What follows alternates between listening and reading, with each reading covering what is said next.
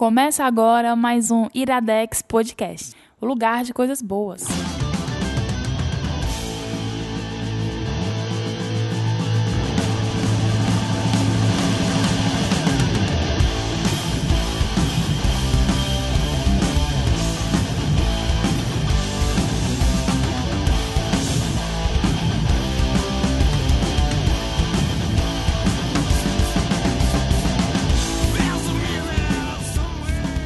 Começando mais um Iradex Podcast. E eu tenho que chamar uma segunda pessoa, e a pessoa que eu escolhi para chamar uma segunda pessoa hoje, surpreendentemente, está aqui, Zé Wellington. Olá, olá! Me chamaram. Tá vendo aí, ouvintes do Iradex? Finalmente fui chamado. O problema era Estou nunca aqui. ser chamado, né, Zé? É, eu tava esperando também passar o número 200, sabe? Que, pra fazer Tu tava querendo ver se 200. era um podcast que vai pra frente, vai É, se firmar, exatamente. pra não Agora- dar chance pra iniciante. Agora que chegou no 201, eu vejo que é uma coisa que funciona. Agora pode ser que eu volte a participar novamente. Tudo bom, meu amigo Caio Anderson? Tudo bem, Zé Wellington. Quanto tempo, né, cara? Faz tempo, faz tempo. muito tempo que você não grava conosco. Eu está aqui hoje no primeiro podcast de 2019. Olha só. Iradex Podcast em 2019. Quem diria que depois, sei lá, começou, acho que nem lembro qual foi o ano, mas o ano começou, foi lá atrás e 2019 Zé Wellington aqui de novo. É aí, tamo aí, né? Vamos ver Vamos. se a gente faz esse ano um pouquinho melhor, que tá difícil, viu? Tá, tá, mas vai dar certo, vai dar certo. E os convidados, né? A primeira pessoa convidada aqui é Marina Solon, que essa é bem mais frequente, inclusive do que Zé Wellington, tem, apesar de tem. faz tempo que também não grava. Tem, tem tempo que eu não volto É. aqui. Também tava esperando um convite. Assim, que Olha nem o Zé. eles Ainda não bem que me chama. É, você tá na lista não. de pessoas indisponíveis. Marina sempre está dis- disponível. Pessoas que têm família, sabe? Essas pessoas que aceitam o fardo de envelhecer, Oh, de se tornar um Deus. adulto. É complicado isso, sabe? Mas semestre passado foi, foi outra coisa. Tu sabe que eu tava. Sim, tava e tal, estudando mas e por sinal deu certo. Deu certo. Foi tudo então por certo. isso tô aqui. Suas prioridades foram corretas no final das contas. E o, e o senhor Carlos Torinho, que também faz muito tempo que não grava aqui. Hoje é um episódio de trazer gente que não grava faz A tempo. última é- vez que eu gravei aqui, acho que foi com o Zé Wellington. Sério, foi mesmo? Foi. Então faz muito tempo. Foi o de música? Documentário de, foi o música tal? documentário, né? Documentário, Foi. Caramba, faz tempo, viu? Que eu, eu, eu falei do documentário do Envel, né? E. Exatamente. Foi, é, exato. Porque o Turinho ele é um podcast aposentado. Verdade, de verdade. É, eu, quero, eu quero sair dessa merda, aí vocês me trazem de volta, velho. Eu- Aquele que veio obrigado, né? É. Eu temos se aqui, arrastando pelos cabelos. temos aqui é, como é o nome? O, o filho do, do poderoso chefão, o- a continuação? Sony. O Sony não, Não. pô. O que... Caralho, o Michael. Michael, o Michael Michael, Corleone. Michael. Corleone aqui, né? De, e o- vocês continuam me trazendo de volta. Tua Exato. frase parece que foi coach do filme. Just when I thought I was out, É. they pull me back in.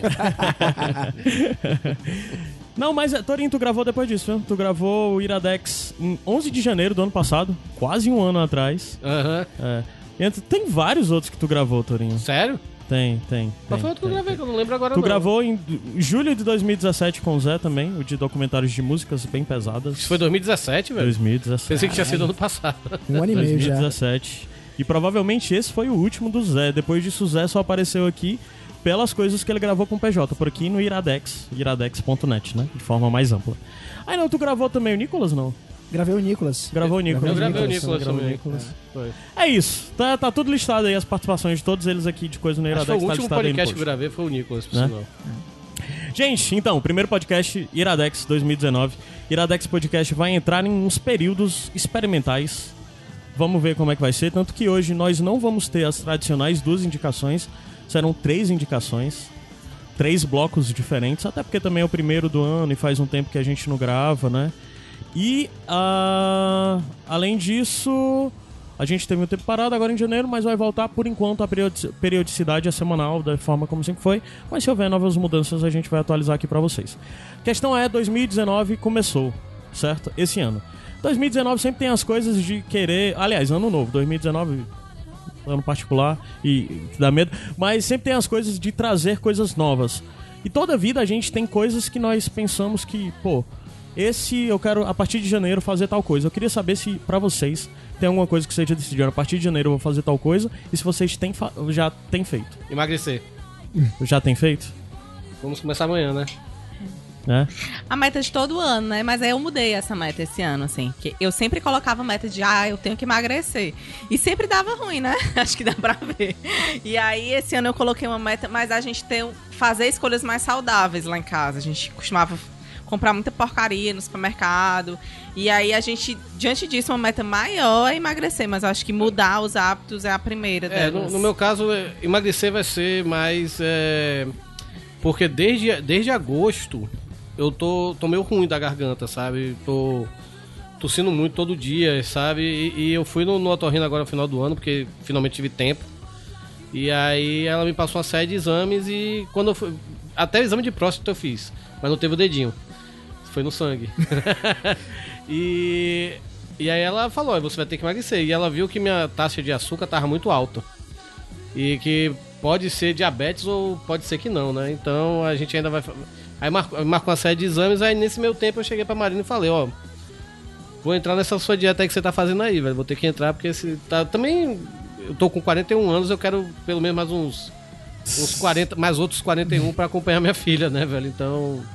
Acho que chegou na fase, na, naquela fase da vida que você tem que se cuidar mesmo. É engraçado, viu? Porque eh, eu também tava meio desligado essa coisa de saúde, mas depois que minhas filhas nasceram, a primeira coisa que eu pensei, caramba, eu tenho que É. entrar aqui no, no esquema aqui, porque eu também quero viver o máximo possível pra elas, né? não só Uhum. acompanhá-las, mas pra dar um suporte até onde eu puder delas, né?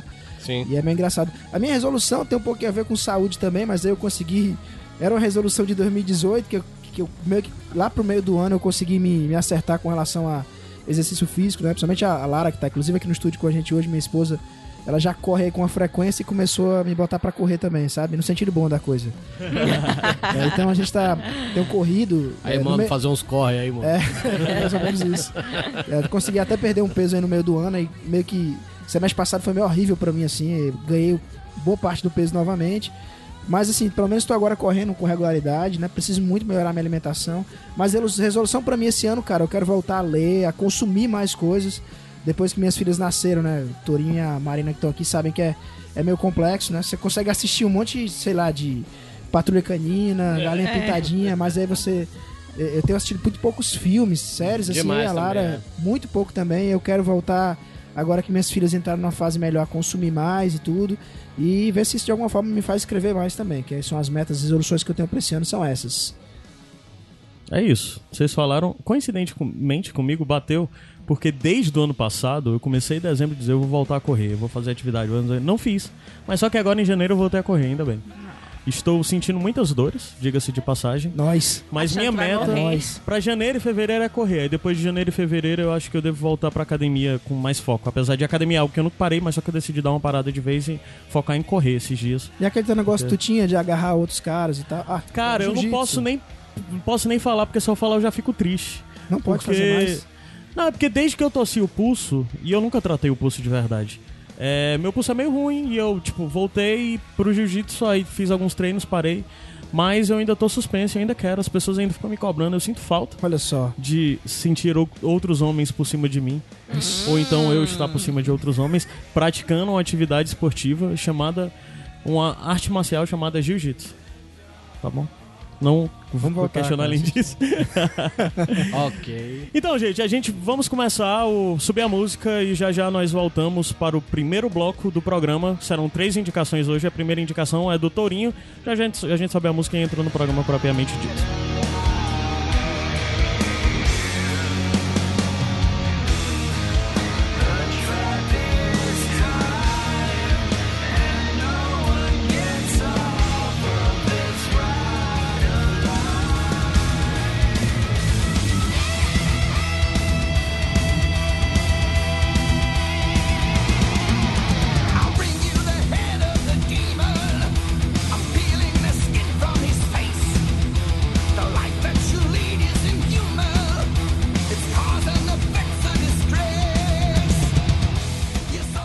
Podcast volta e começando com as músicas do Torin. Tanto no primeiro bloco, no bloco de inicial, e agora como nessa indicação, as músicas que vão tocar foram indicadas pelo Torinho. E assim, você disse que cada uma dessas músicas que foi lista- listadas é uma música de um disco que esteve no seu top 10 de melhores discos do ano, não é isso? Exatamente. A gente abriu com Corrosion of Conformity, depois teve Alice in Chains, não é isso? É, teve também Lucifer, que eu não conheço Lucifer, que é, que é a banda aí, a banda do cara do Helicopters, né? Do Hum, ah, é? Ah, massa. Massa. E agora tá tocando aí, pra mim, que é o segundo melhor disco de 2018, que é o, o do Judas Priest, né? O Lightning Strikes. É isso? Não, Firepower, Firepower. A música que é Lightning Strikes, isso aí. Hum. Então, só pra dizer que quem quiser, entra aí na playlist, tá? Mas esse disco do Judas Priest especificamente, o Gabs tinha indicado como num bonus track do Iradex passado, ano passado. E pra ele também tá na lista de um dos melhores discos do ano. Esse, Esse, disco, tá do tesão demais. É o melhor disco deles desde o Painkiller, que é de 90, velho. Aham. Ou seja, 18 anos aí. Massa. Mas então pronto, a gente vai para a primeira indicação e a primeira indicação é tua, Torinho. Sim. E a primeira indicação, a coisa que você vai indicar aqui, basicamente pra mim, é sinônimo de Torinho, porque a primeira vez que eu ouvi falar nisso foi Torinho. E todas as outras, provavelmente 100 vezes que eu ouvi falar na frente, também foi por causa do Torinho. Isso tem sete anos mais ou menos que eu escuto falar, e tudo por causa de Torinho. E hoje o Torinho está aqui pra indicar Bone. Finalmente. Bone. É, eu, eu, já tinha, eu já tinha falado de Bonnie aqui no Iradex, mas na época dos vídeos, né? É pré-Iradex Podcast. É pré- pré-podcast, anos né? atrás. Dos vídeos É. e tudo. Mas eu falei meio que superficial, né? Então eu vou, vou me aprofundar mais aqui na história dele. É, e realmente, é como o Caio falou, né? Eu, eu, eu gosto muito de Bonnie. Eu acho que junto com o Preacher e a Liga Cômica do, do Kit Giffen, acho que são as melhores coisas que eu já, já li na minha vida, assim, sabe, em termos de quadrinhos. E, e o Bonnie, que, como- o, que, é que- o que falar de Bonnie? Eu acho que vou precisar um pouco da ajuda do Zé nisso aqui. Mas Bonnie é uma, é uma criação do Jeff Smith, que é um cara lá de, dos Estados Unidos. E ele, ele começou a escrever Bonnie na época da faculdade ainda. É, com, fazia um jornalzinho né, é, na faculdade e tudo. Só que aí quando ele se formou, ele meio que largou de banda assim. E, e o Bonnie fazia sucesso assim na faculdade, né? Mas depois que ele foi, ele foi pra faculdade, ou ele saiu da faculdade, ele se enveredou assim na animação, né? Ele fez, ele trabalhou em algumas animações. É, é Fergulin, não sei se vocês já ouviram falar de Fergulin.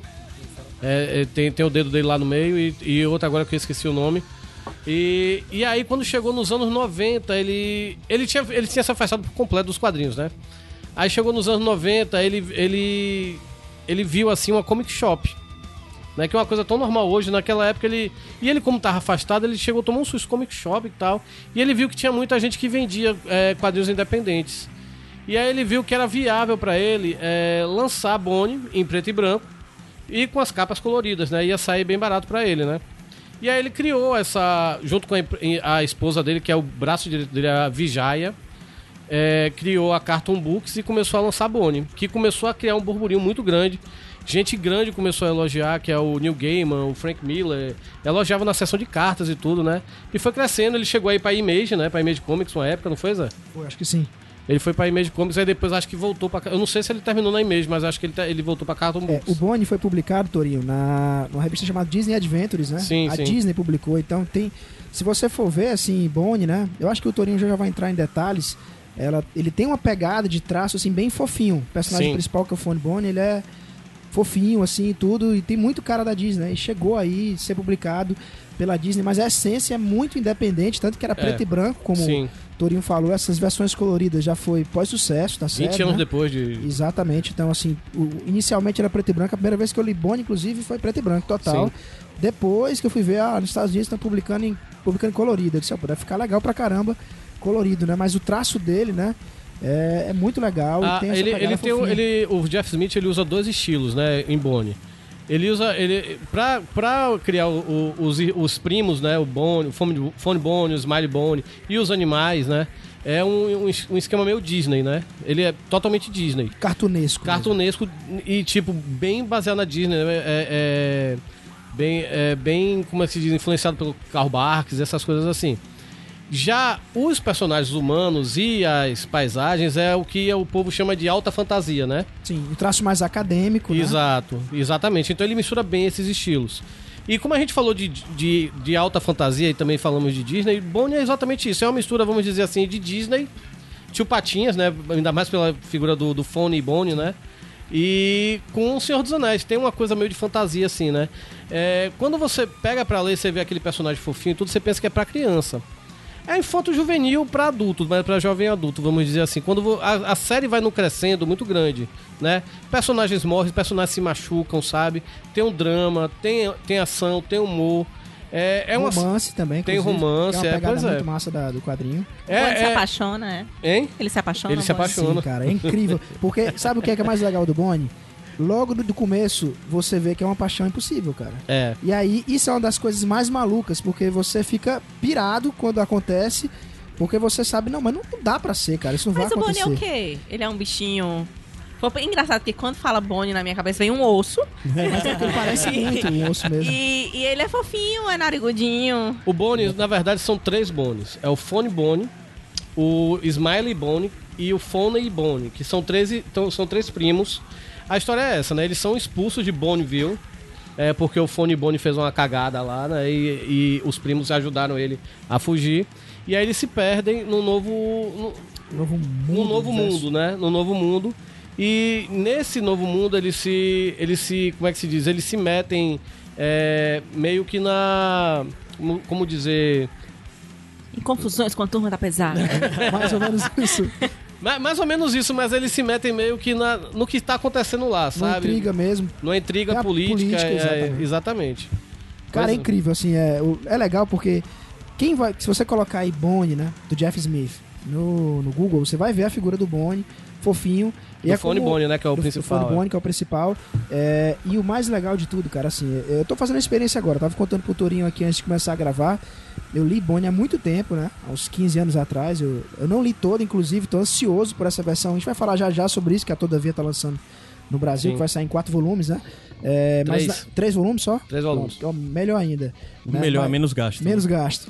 Mas assim, é, eu fiz uma experiência quando eu comprei de novamente o primeiro volume, né? Que é gigante, cara. é absurdo, é um tijolão.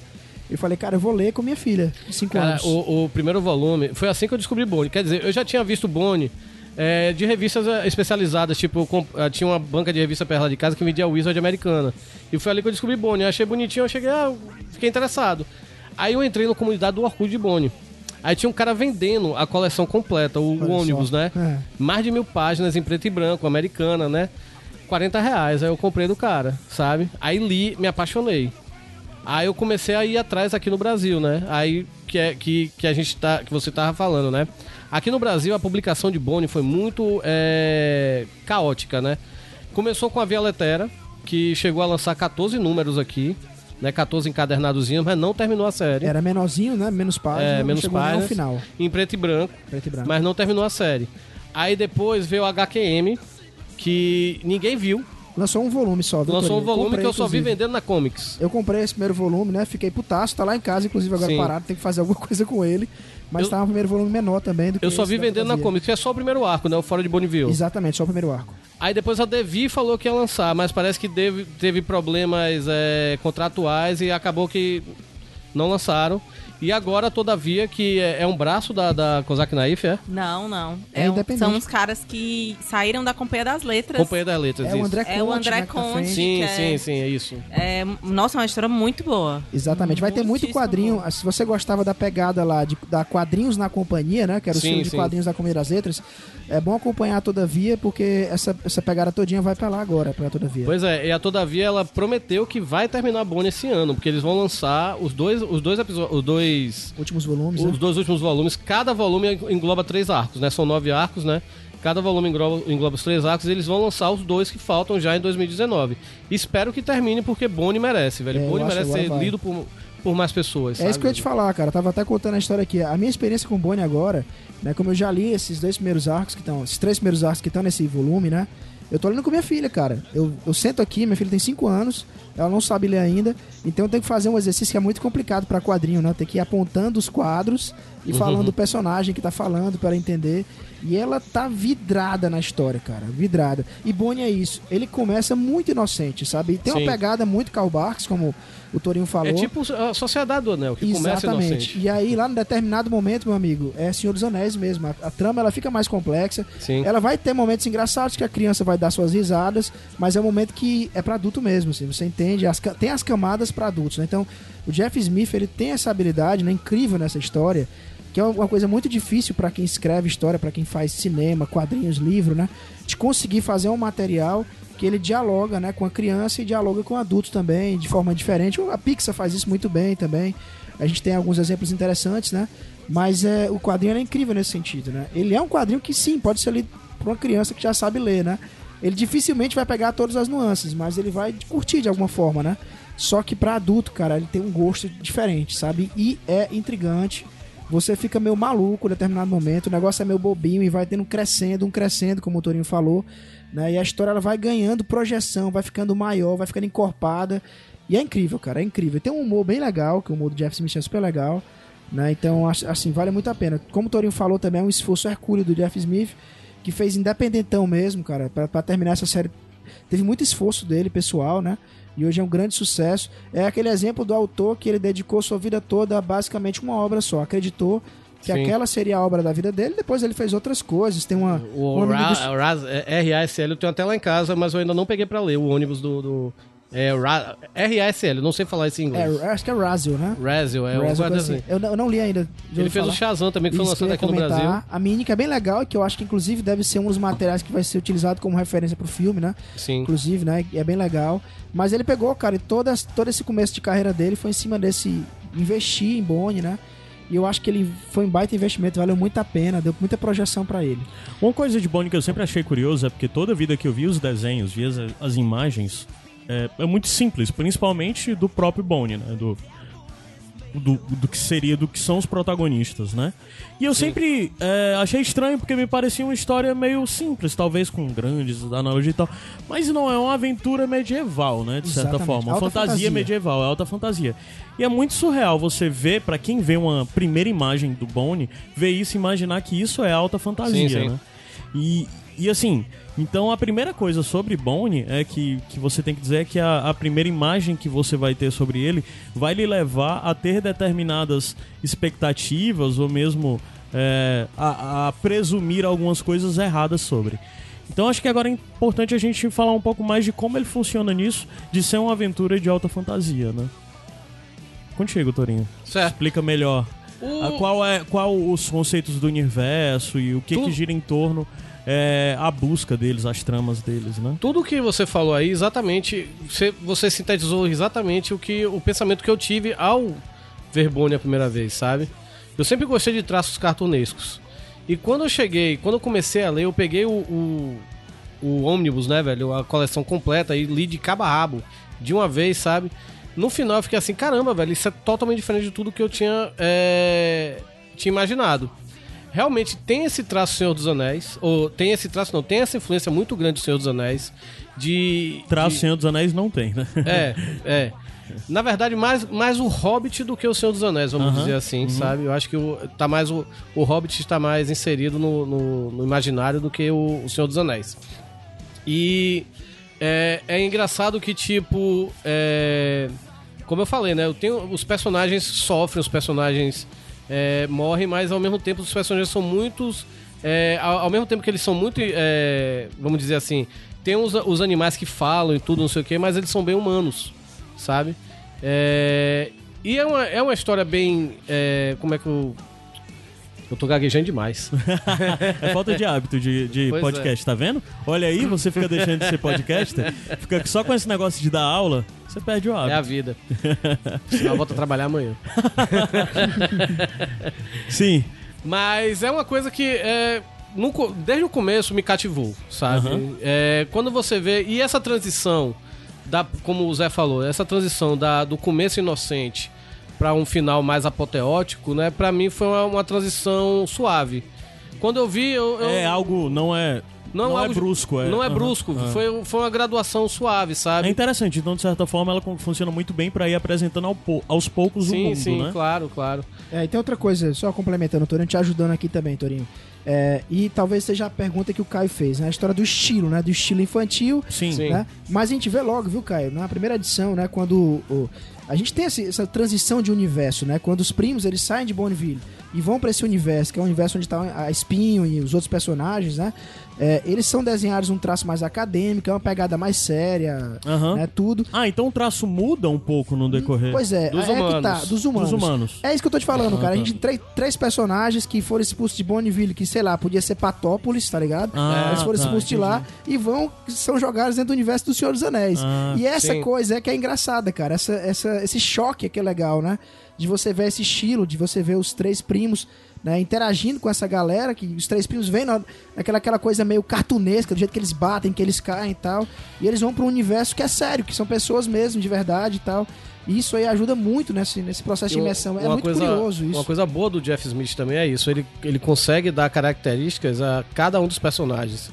É, tipo, pegando os três principais, né, os três primos, é como se fosse o id, o ego e o superego, Uhum. sabe? Tem essa pegada mesmo. O, o Bonnie, o Fone Bonnie, pra falar a verdade, o Fone Bonnie que é o principal, ele é o mais sensato, ele é o mais inocente, ele é o mais...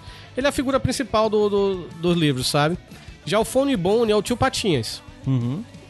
Ele só pensa nele mesmo, ele é cheio de maracutaia, só pensa em dinheiro. É, em uma época pré, tipo, pré 11 de setembro, né? Já se falava nessa coisa de capitalismo. É, é, ele infla- tem hora que ele inflama a- a- os, as pessoas do vilarejo contra os perigos que vão vir, sabe? Então tem toda essa coisa, os terroristas, né? E tudo. Ele já, o Jeff Smith meio que trouxe isso antes de se falar nessa- nessas paranoias, sabe? E tem o Smile Bone, que é o brincalhão, é o não tá nem aí, ele é, ele é meio. Quase um pateta, É, lá. ele é quase um pateta, mas ao mesmo tempo ele, ele é uma pessoa criativa, sabe? Sim. Ele é uma pessoa que, tipo, o mundo tá acabando, ele tá acendendo charuto e vendo o mundo acabar, sabe, velho? Por É. sinal, os personagens fumam charuto, cara. É, o É, talvez seja a única coisa charuto. que não seja infantil, mas tem essa Eu parada. tenho, eu tenho Mas era dos desenhos antigos também, tinha pegada Isso, dessa. eu né? tenho- Politicamente incorreto, né? É, Eu tenho duas action figures do, do, do Bonnie, eu tenho um Fone Bonnie e tenho um Smile Ah, Bonnie. caralho, tá brincando, sério? Tenho, eu tenho lá em casa, depois eu tiro massa. foto e mando. Carol adora, E inclusive. o jogar Smile. Bonnie, ele vinha com cigarro. Ele, ele vinha com cigarro e na minha mudança pra Fortaleza, cigarro sumiu. Aí às vezes eu faço um cigarrinho assim no papelzinho. Isso, Lembra dos velhos tempos. Vamos pular esse assunto, cara. Sobe a música. Não, é sério, é sério, é sério. Mas é, é assim, é bom falar, viu, cara? É muito legal, assim, é bacana. A gente tá vendo a história de um autor extremamente maduro, que é o Jeff Smith. Talvez não tanto nos primeiros volumes, né? Que ele vai uma coisa mais inocente, mas ele amadurece como autor no decorrer da série. É uma parada incrível mesmo, tá? É, tenho curiosidade aqui interessante, vou aproveitar a curiosidade e fazer uma cobrança também. O Jeff Smith veio pro Brasil no, No FIC, penúltimo né? FIC, né? Inclusive aí eu faço a cobrança. Chateado. O PJ Brandão, que é daqui do. Da, da HQ, Sem Rote- HQ Sem Roteiro do Iradex, ele foi. Filho da mãe pegou um autógrafo pra mim, até agora não me entregou. Então, PJ, pelo amor de Deus, me dá o autógrafo do Jeff Smith que você pegou. PJ um paga 100 desenhozinho- reais, PJ. É, ei, não, peraí, cara, tem meu nome, pô. Quero botar num quadro no meu escritório. Nunca, nunca vi esse negócio. Ele bateu uma foto, tem uma foto guardada em casa, tô pra imprimir ela e botar no quadro. Caralho, eu devia ter conhecido o PJ nessa época, que eu fiquei doente que eu não fui pra esse FII por causa do... Eu queria ter ido pelo Jeff Smith, velho. Pois é, cara, ele teve, tava lá, eu acho que inclusive na época quem trouxe foi a HQM mesmo, que tava publicando Foi. os volumes e acabou que não, que não deu certo, né? A editora sumiu aí do mapa, né? Mas assim, é, é um trabalho de um homem só, cara. O cara fez sozinho essa parada, acreditou. E fez essa, essa parada que é incrível, que é gigante, é um Bone hoje, né? Não se deixa enganar pelas imagens fofinhas ou mais simples, né? Bone, dentro do mundo dos quadrinhos, se tornou uma parada gigante, grande, Sim. cheia de fãs. E Chegou, se- a, chegou a, a ter uma- um projeto de animação da Nickelodeon, né? Uns 20 anos atrás, mas não foi pra frente. Mas ia ser uma animação da Nickelodeon. Me parece também que o Jeff Smith era um cara muito, assim, tô, tô me lembrando aqui do, do criador aqui do Calvin do Haroldo, né, do... Bill Watterson. Do Bill Watterson, né, que também é meio, meio avesso a adaptações, né, a gente não viu muita coisa, assim, do Sim. Bond, né? Tá falando É. do brinquedo, mas tinha um potencial gigante, né, pra Ele essas tem, coisas. ele, tem a, ele tem a lojinha no, no Bonneville, né? Que é o site bonneville.com. Que ele vende, ele vende alguns plush dolls, ele vende ah, alguns. Tem- ele lançou recentemente agora um livro de coloridos Smile Bone pra crianças mesmo, sabe? Nossa. Tá lá na minha lista de, de coisas pra comprar da Amazon. pra um futuro próximo. Mas é, é isso, o Bonnie é. Tem é- alguma outra coisa que tu destaca em questão de personagens que se tornam recorrentes? Como assim? Personagens que tu acha que. que... Porque tu Fora falou os do. três, ami- fora os dos três três. primos. É, tem os três e tem. Tem, tem os personagens, é, tem, tem os três, tem a Espinho, Que se eu falar aqui um pouco sobre ela, eu vou dar spoiler sobre Ah, a é? história. eu sabe? também acho mais legal não falar nada. Não falar da espinho, é realmente. E tem a vovó. A Sim, vovó bem que é é. incrível, cara. É, pra mim, é um dos- é- é- era o personagem favorito do Jeff Smith, né? E é um dos meus favoritos também. É, ela, ela parece o Popeye de saias, né? Exato. velho? É, cara, inclusive o rosto é parecido. É, É, muito- engraçado, bem na- uma das primeiras vezes que ela aparece, que acho que é um dos primos, agora não tô lembrando se. Mas acho que é o Fonebone fala alguma coisa.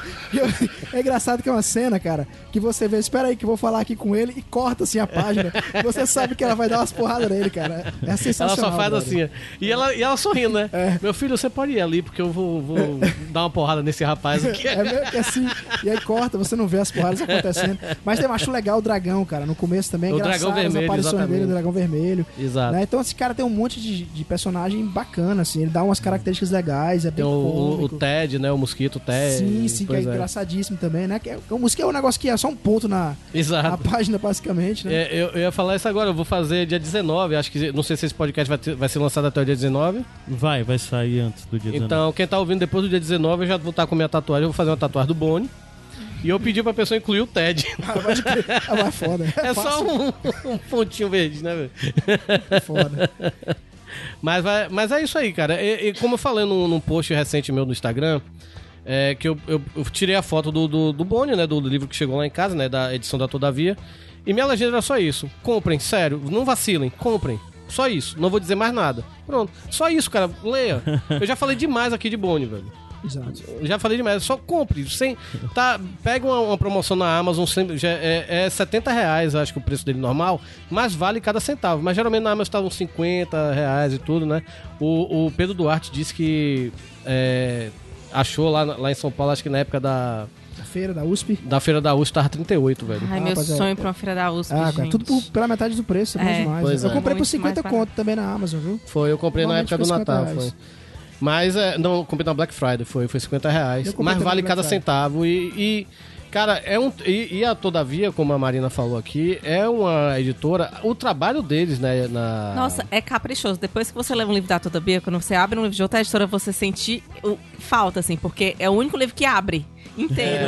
É, ele abre e, não, e não você- sai as páginas. Você né? não precisa quebrar a lombada do livro, que é uma Sei. coisa que eu faço muito e que tem gente que odeia. Hum. Mas os livros da Todavia, eles são todos feitos pra abrir, assim, é um trabalho gráfico muito interessante. E essa edição, como a gente. Uma coisa que a gente esqueceu de falar. É que Bonnie originalmente ele foi publicado em cores. O Jeff Smith passou muito tempo na vida dele é, Relutante com isso? relutante em colocar cores em Bonnie. né? Ele só tinha, cores só tinha na capa, né? E aí quando a, edição, ou quando o Bonnie fez 20 anos de lançado, aí ele resolveu lan- relançar Bonnie em cores. São 55 números, né? E ele resolveu relançar em cores. As cores são do Steve Remaker. É, e as cores são. deram outro, outra vida ao quadro. Em preto e branco realmente é excelente. Eu conheci em preto e branco, mas quando você vai ver em cores, é outra vida que ganha, sabe, velho? E eu, eu gostei bastante da colorização que fizeram. E a, a Todavia conseguiu é, transpor, né? Porque geralmente a, col- a colorização, quando vem lá de fora e vem fazendo aqui no Brasil, eles pegaram mesmo a colorização mesmo do cara, né? E, e a tradução também tá muito boa, tem uma revisão muito boa. Não- eu não encontrei erro de, de, de balões, essas coisas assim, não encontrei erros. Tá Em tá resumo, bem. perfeito sem defeitos, né? Exatamente. Então comprem, não vacilem, de novo, comprem. É, é comprem essa porra, velho. Comprem, sério mesmo. Comprem, não vacilem não. Então pronto, a gente vai terminar esse bloco agora e subir a música pra depois a gente retornar à segunda indicação que vai ser do Zé Wellington. Tem que fazer aquele negócio, né? Eu odeio ser host, cara, do Iradex. Mas agora eu tô meio obrigado a ser. É, então tem que Porque fazer assim aquele podcast negócio. é teu, né? É, agora tem que falar aquelas coisas de, é, o que é isso aqui? Aí alguém responde, vai. Iradex Podcast.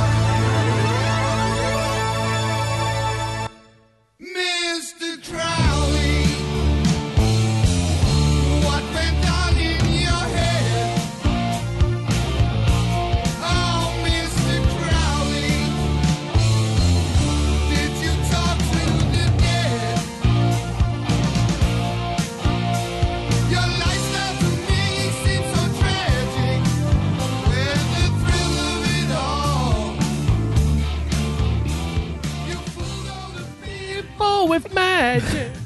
Iradex Podcast de volta. Ao som de Senhor Osborne cantando Senhor Crowley. É, cara, esse já é uma- um prenúncio do que vai rolar. É um bloco meio capirotesco, ou não, ou não. Depende das suas ideologias religiosas. Porque Ótima agora, colocação. Porque nesse, nessa indicação da agora a gente vai saber uma indicação, assim, uma, uma indicação quase ideológica do roteirista. Pra mim, um dos maiores roteiristas de todos os tempos aí dos quadrinhos. O né? maior. O maior. O pai. É mais ou menos isso. Meu pai, pelo menos, né? Com certeza nos quadrinhos ele é meu pai, né? Tu fala, Caio, eu falo. Falo, você vai falar de Prometeia, eu, que é do. do. porra, Alan Moore. do Alan Moore. Como é que você esquece o nome do pai? É, E vale dizer, pessoal, eu não vou ser O injusto. aqui. É, olha só, cara. Rochinol de Northampton. Ninguém pode esquecer o nome dele. Mas aí, Prometeia, quadrinho, O que é isso? É um título que ele tem? é o título. Cara, é assim, é, é uma personagem que é o título também. Hoje é uma personagem também que tá dentro do universo DC, a gente vai falar sobre isso já já. Mas, como é que começou essa personagem? Começou uma série de livros aí escrita pelo Alan Moore. E eu preciso dizer o nome do desenhista, porque tem que se fazer justiça, que é o J. J.H. Williams, J.H. Williams, baita desenhista. Baita né, desenhista. incrível. E que nesse trabalho ele, ele não é só um desenhista de um roteiro do Alan Moore, ele tem uma participação muito grande no, no trabalho e no que é o trabalho. Então, Prometeia, na verdade, é, é um trabalho que começou a ser publicado em 99 por uma editora, na época, um- que era idealizada pelo Alan Moore, chamada ABC, que é America's Best Comics. Tá? O Alan Moore, na época, né, ele foi convidado é, pelo Jim Lee, que tinha Wildstorm, que fazia parte da Image Comics, né? Uhum. Pra criar alguns personagens, tem um, tem um selo dentro da Wildstorm quando ele pudesse fazer o que ele quisesse, né? Então, dentro desse selo, ele começou a criar vários personagens, principalmente fazendo homenagens aos heróis da era Pulp, né? Tem uma história por trás disso. O Alan Moore, ele acabou com os heróis na década de 80 com o Watchmen e outras coisas depois. O Watchmen, Miracleman também. E como ele foi esse cara que deu um fim nos heróis como a gente conhece hoje, né? Eu acho que meio que na- no final da década de 90 ele pensou, é, cara, eu vou ver agora uma outra forma e trouxe esses heróis que tinham uma pegada mais positiva, sabe, cara? Uma pegada mais otimista, né? Principalmente fazendo alusão a esses heróis da década de, sei lá, 30, 40, 50, da heróis pulp, né? Grande, inclusive, exemplo disso é o Tom Strong, que é um personagem dele Ia também, dele agora. né? E que faz parte desse selo, que é o selo ABC dele, né? E tá no ADC agora de novo também. E também tá. Vamos falar sobre isso já já, sobre essa coisa, né? Que deixou o papai Moore triste, né? Jim Lee foi muito mal.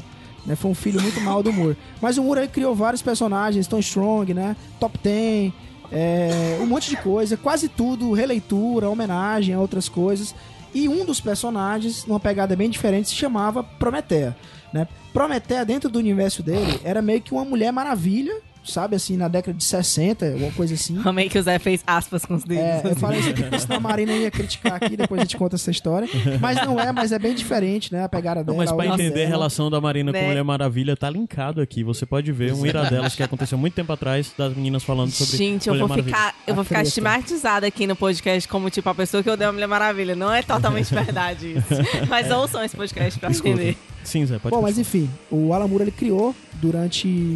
Ficou durante vários números construindo uma grande saga dessa personagem, né? Que chamada Prometeia. Né, eu acho que eu não estudei direito, não vou lembrar quantos volumes são, mas aqui no Brasil saiu em dois grandes encadernados, né? Pela Panini, tá? Que são dois grandões, capa dura, bem bonitos, inclusive. E basicamente o que é a Prometeia? Uma heroína, tá? Só que ela é bem diferente, o conceito dela, né? O cenário onde está inserida a história, onde ela começa, né? É uma 1999, que era o ano que estava sendo publicado, só que uma, numa versão futurista, né? Uma pegada mais futurista. E nessa 1999 existiam o que o Alan Moore chamava de heróis científicos, né? Que tomavam conta da cidade, e um deles era essa Prometeia. A Prometeia nada mais era do que uma heroína, que já estava ali na sua sétima ou oitava versão, né? Que, olha o conceito dela que só poderia sair da cabeça do Alan Moore. Basicamente, ela é uma entidade que vive numa, num mundo chamado Imatéria, que é meio que um mundo da imaginação, e que para ela ser chamada, né? Ou ela, sei lá, ela, ela ser incorporada, ou se manifestar no, no- no mundo normal, né? É, tem a ver com o fato de você acreditar e de você produzir alguma coisa sobre ela. É esquisito isso, mas só pra vocês terem a noção, a É um amor, né, cara? Metalinguístico, Alan Moore, né? É, é- é bem metalinguístico, inclusive tem muita metalinguagem. A Sofia Banks, que é a Prometeia desses dois volumes, para ela se transformar, vamos dizer assim, na Prometeia, ela tinha que pegar uma caderneta e escrever um poema sobre a Prometeia. E ela começaria a imaginar essa, essa divindade Prometeia e ela incorporava ela e se transformava na Prometeia, na super-heroína. Mas aí vocês estão falando, Zé, mas aí uma super-heroína é, começa meio que assim mesmo, né? Os primeiros, as primeiras edições, que inclusive eu não gosto muito, né? Tem muito cara mesmo de super-herói. Inclusive super-herói lá na década, final da década de 90, que a Image estava dominando, né? Uma fase meio tosca, assim, do mercado americano, dos, dos quadrinhos da Image, do Rob, do Rob Liefeld e outras galeras aí dominavam na época, né? E nessa época ele fez uma. Começa dessa forma, né? Muito parecido com os outros super-heróis. Só que a história ela vai ganhando contornos assim muito malucos e é onde o Alan Moore começa a colocar tudo que ele acredita relacionado a misticismo e a magia, né? Crenças dele pessoais, inclusive muita gente criticou ele por isso, mas ele começa a colocar dentro da, história isso, né? E começa então a ser uma, na verdade, uma viagem, né, pelo mundo mágico, né, pelo mundo da magia, como a gente conhece, né, como a gente ouviu falar. E aí, meu amigo, conceito de cabala, conceito de tarô, conceito aí Bíblia, meu amigo, é uma mistureba de coisas, né? né? E o Alan Moore vai dizendo pra gente qual é a crença religiosa dele a partir desse quadrinho. E aí você fala assim, Zé, você tá indicando uma parada que é um, um panfleto religioso? Não é bem assim, não. É uma baita história de aventura, tá? E ele usa isso, né, como cenário, né, como um fio condutor, essa coisa da magia, né? E vai explicando conceitos de magia no decorrer da história, né? É, e aí, como, é- como assim, Zé? O que é que acontece, né? Ah, o Alan Moore e o, e o J.H. Williams, eles começam a fazer uma série de experiências metalinguísticas aí no quadrinho, né? Para começar, praticamente todas as páginas, elas são páginas duplas, né? Se vocês não entendem o que eu tô falando agora, tá ouvindo a gente, né? Basicamente, dificilmente você vai encontrar uma página na história que é a- a- os quadros todos, a história, você lê apenas uma página. Quase tudo você tem que ler com o quadrinho aberto, né? Que são páginas duplas, né? E eles usam a extensão da página para fazer maluquices, né? Durante toda a história. Tem coisa tipo o momento que eles vão explicar um símbolo lá da cabala que é o infinito, né? E que as personagens caminham pelo símbolo e é uma página infinita, cara. Você pode começar a ler em qualquer parte e se você quiser você pode passar duas horas lendo a página porque não acaba, Caralho. cara. Nossa. É uma parada infinita, sabe? Caralho. E começam a fazer esse tipo de brincadeira, sabe? Tem uma edição que Isso é ela muito amor, por sinal. é né? muito Alan Moore. Tem uma edição inteira que é muito conhecida, que cada página ele apresenta uma, uma carta do tarô. E ele constrói uma história que acontece, né? Enquanto a Prometeia é apresentada esses símbolos do tarô, a gente vê uma história que fala sobre o começo, o início e o fim da humanidade também, passando no rodapé da página, né? Então, cara, é uma série de, de- experimentalismos, né? Que, ele- que eles fazem no decorrer da série, né? E que fazem que seja uma leitura de quadrinhos, assim, única, cara. Nunca, nunca, nunca, nunca. Eu sou um cara que leu muito quadrinho. Nunca tinha lido nada nem parecido com Prometeia, sabe? Tu, Zé, tu indica alguma coisa dentro de tudo, porque são foram vários anos que foi lançado, né, as coisas, e, e essa personagem também tá inserida em outros volumes de outras coisas, né? Exatamente. Ela faz parte do selo ABC, então Aham. ela faz participação no Tom Strong, né? Em outras coisas específicas, né? E, e os personagens do selo ABC também fazem participação em Prometeia. Lá nos, nos últimos, nas últimas histórias, o Tom Strong participa muito, né? Que é esse personagem Pulp, né? Do, do Alan Moore. Ele vai estar lá participando. Mas, cara, assim, eu, eu, eu ficaria consegue nos dois identificar volumes. um caminho? Pois é. Não, eu não acho que o caminho são os dois volumes, cara. Você não Aham. precisa ter lido Tom Strong, apesar de eu recomendar fortemente, porque é muito bacana. Prometeia são dois volumes só. Dois volumes só, cara. São muito grandes. Foi lançado aqui no Brasil? Sim, pela Panini, em dois volumes, né? E são só esses dois volumes. Mas são dois volumes muito grandes, né? São do- dois tijolões. É, o formato ele é maior do que o formato americano. A Panini optou por isso, né? Tá? Fez uma coisa que eu achei super bacana no segundo volume, porque uma das edições de Prometheus, uma das últimas, cara, lá nos Estados Unidos ela foi lançada como um pôster. Você abria e era um grande pôster, né? Com um caminho com constelações, com o caminho da cabala, um monte de coisa. Eles fizeram uma, uma experiência, um pôsterzão gigante que você montava, né? A Panini conseguiu lançar como extra no segundo volume, numa versão menor, infelizmente, né? Né? Mas esse, esse pôster que era desdobrável, né? Que foi lançado uma edição. Você imagina chegar na banca, cara, pra comprar um quadrinho que é em páginas e é- um volume é um pôster que você abre e você lê o pôster também, sabe? então é um negócio maluco, cheio de referências malucas, né? E eu aproveito, inclusive, pra falar das músicas que estão tocando enquanto eu falo, né? Aham. É, todas essas músicas que estão tocando são músicas né, de, de várias bandas diferentes, que homenageiam ou citam de alguma forma um cara muito conhecido chamado Aleister Crowley, né? Que ele é conhecido como um grande mago, um cara que entrou pra cultura pop de alguma forma também, né? Uhum. né? E, e o, Ale, o Aleister Crowley, ele participa de vários, várias edições dessa história, cara. A personagem encontra ele em vários lugares diferentes, é muito engraçado, né? De vez em quando ela chega num lugar da imatéria, né? Num lugar, ou num, sei lá, cara, no céu, no inferno, ou qualquer lugar, e o cara tá lá, cara, sabe? É, e é um negócio meio atemporal, mostrando o momento da vida dele quando ele conseguiu atingir aquele local lá, fazendo algum ritual ou qualquer coisa assim, sabe? Então é um negócio bem louco, sabe? E fala também da magia e também é uma história, cara, sobre comunicação, sobre o poder da palavra, né? É, o Alan Moore, ele defende muito nessa coisa dele de magia, né? Que a magia ela tá relacionada com palavras, né? Inclusive, assim, uma indicação boa pra quem quer conhecer o Alan Moore, não sei se o Torinho já viu o documentário sobre ele, que é o The Mindscape of Alan Moore, né? Muito foda assim. que é foda pra caramba. E lá ele explica o que é magia pra ele, né? Ele fala assim: olha só, pensa só, o que é que o pessoal acha que é magia? É você falar abra cadabra e aconteceu a mágica, né? E ele falou: e magia é exatamente isso mesmo, é você usar as palavras pra fazer mágica. Aí ele dá um exemplo que eu acho é incrível, cara.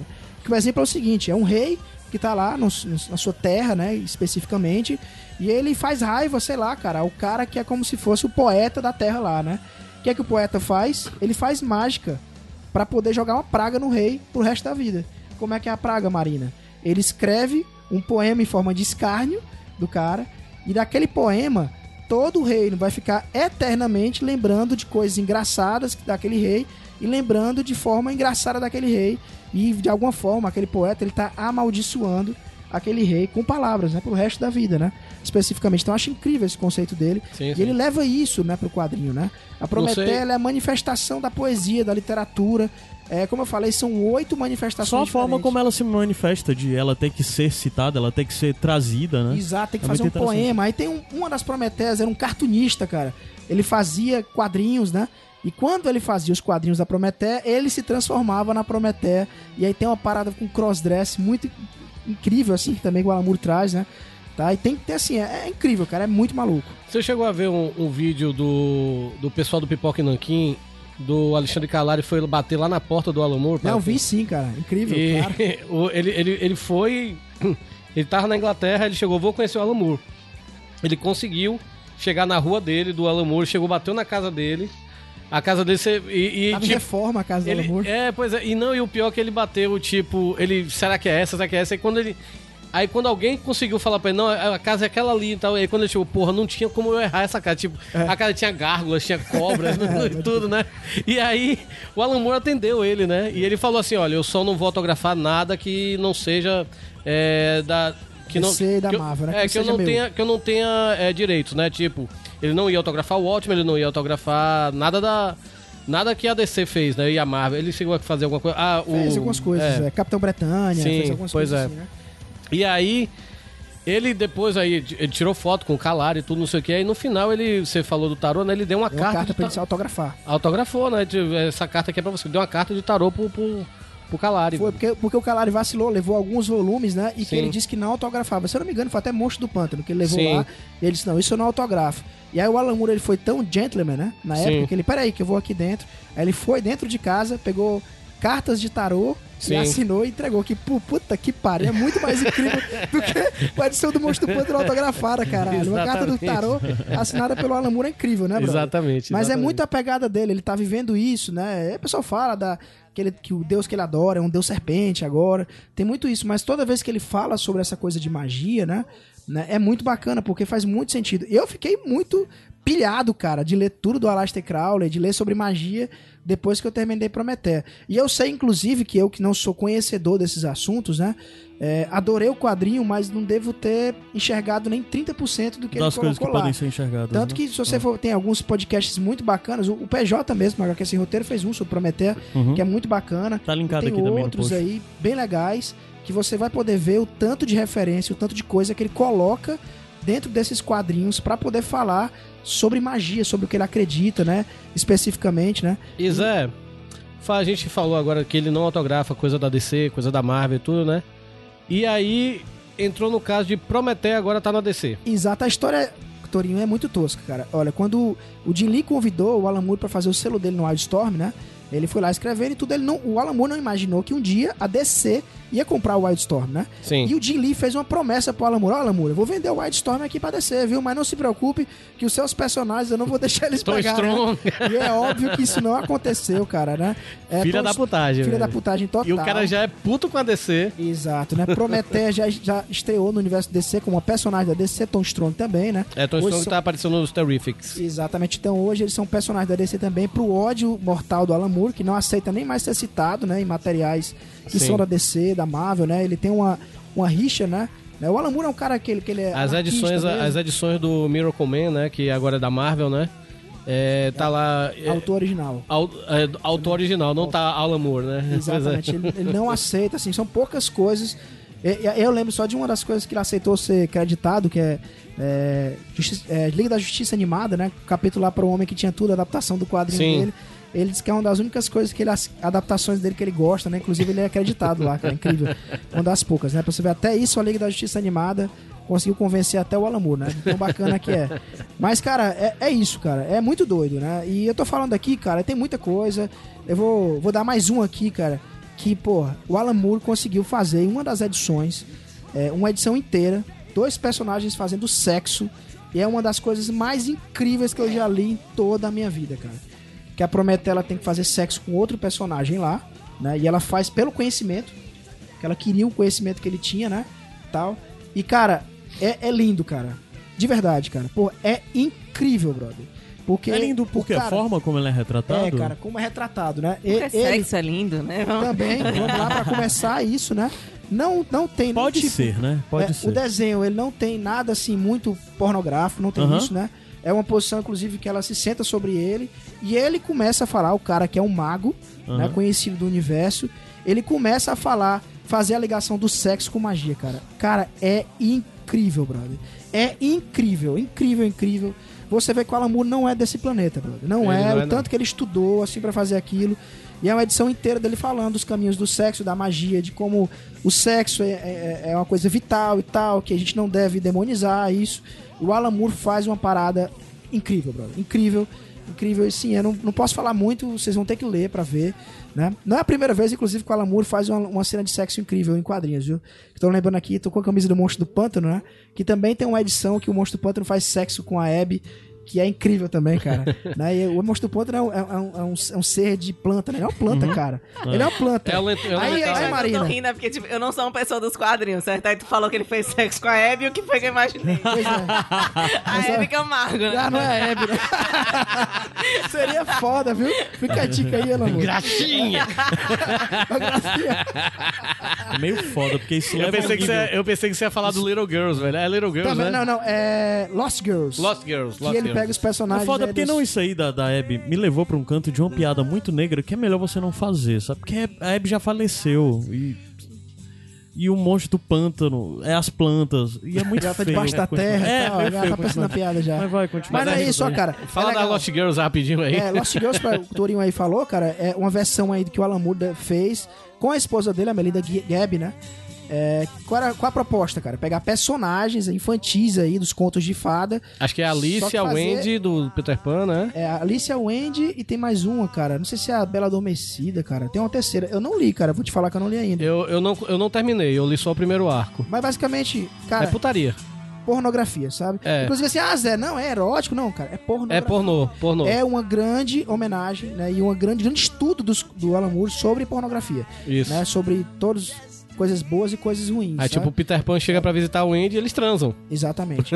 é uma obra pornô que ele fez com a esposa dele. Sim. E é, e assim, uma das coisas mais massas que eu vi sobre Lost Girls, né? Tá fora de Lost Girls. O Alan Moore, quando ele fez a, o Lost Girls, ele fez um artigo sobre pornografia, né? Sobre a evolução na humanidade da pornografia. Que o Torinho, se você não leu, meu amigo, eu recomendo, né? Né? Que é aquela tipo de coisa que o Alan Moore faz, que só o Alan Moore faz, né? Porque ele entra de cabeça nessa coisa, né? Ele é um cara que quando faz quadrinhos, ele, ele estuda o cânone da coisa, respeita o cânone, consegue ampliar histórias de uma forma como ninguém... É, é isso que é o Alan Moore, né, cara? Você, é como você falou, essa parte do documentário dele que ele fala sobre magia. É, esse texto, né, que eu não li, mas imagino, mas o Alan Moore é aquele cara que você lê, aí você para, reflete e fala, porra. tipo, O Alan Moore é isso, cara. É, cara, em, Prometeu eu me peguei em vários momentos assim, emocionado, cara. Uhum. Tem uma das edições que eu choro, cara. Cara, que é quando aparece Jesus Cristo, cara. E eu vou te falar, cara, eu não sou católico. Mas ela caminha de um jeito. E outra, e outra coisa, na edição, ele não fala que se Jesus existiu ou não. Inclusive, ele coloca no ar de que. E manda pra você, tipo assim, o que é que você acha, sabe? Mas aparece, cara, sendo crucificado. E eu tô me lembrando e tô ficando emocionado. Porque quando isso acontece na edição, as personagens veem ele crucificado lá, elas choram e eu lembro que eu chorei também, cara. E eu não sou católico, sabe? Mas ele constrói isso, né? Ele vai falar sobre religião no mundo. Pô, é um grande tratado, cara. Sobre religião, sobre magia, sobre misticismo, né? É uma coisa incrível que começa como uma história de super-heróis e há uma grande saga. A Prometeu ela vai trazer o apocalipse pro mundo. Você sabe dizer quantas acontece. edições são? São dois volumes, Pois é, mas- cara, eu tentei lembrar aqui agora, depois eu posso pesquisar aqui na Wikipédia, né? Mas são dois volumes bem omnibus mesmo, gigantes. Eu vi aqui na Amazon o volume 1 ainda tem. O volume 2 ainda tem, mas o volume 1 estão pedindo 800 reais. Caraca, mas eu, não tem mais o. Não dá pra comprar mais pela Panini original, não tem, consegue não, também. Não tem, acho Deve que. tá esgotado, Deve né? estar. Bem, gente, sempre tem o Se Vira, né? Aí. É, Tem os sebos, né? isso. É, tem vamos dizer que é. Eu acho que o Moore. Se Como tá a... 800 na Amazon, imagina lá do nosso amigo lá da Pontes Vieira, né? É, ixi, putz, cara, Civil Wars. É, mas, essa, mas olha só, cara, como agora quem tá publicando Prometeia é a DC, né, que sai pela Vertigo, né? Eu acho Sim. que a Alan Moore não ia achar ruim que vocês pirateassem, não, viu? Não dá dinheiro pra essas corporações filha da puta, não. Mas é Então isso, é cara, isso, leiam gente. Prometeia que é foda, viu? Então é isso, gente. Zé com Prometeia, a gente vai subir a música e desce já já pra última indicação que vai ser do da Marina. Beleza? Vamos ouvir um pouquinho do, do, do nosso eterno Bowie na estante pra sempre, o pai da estante do Iradex, praticamente.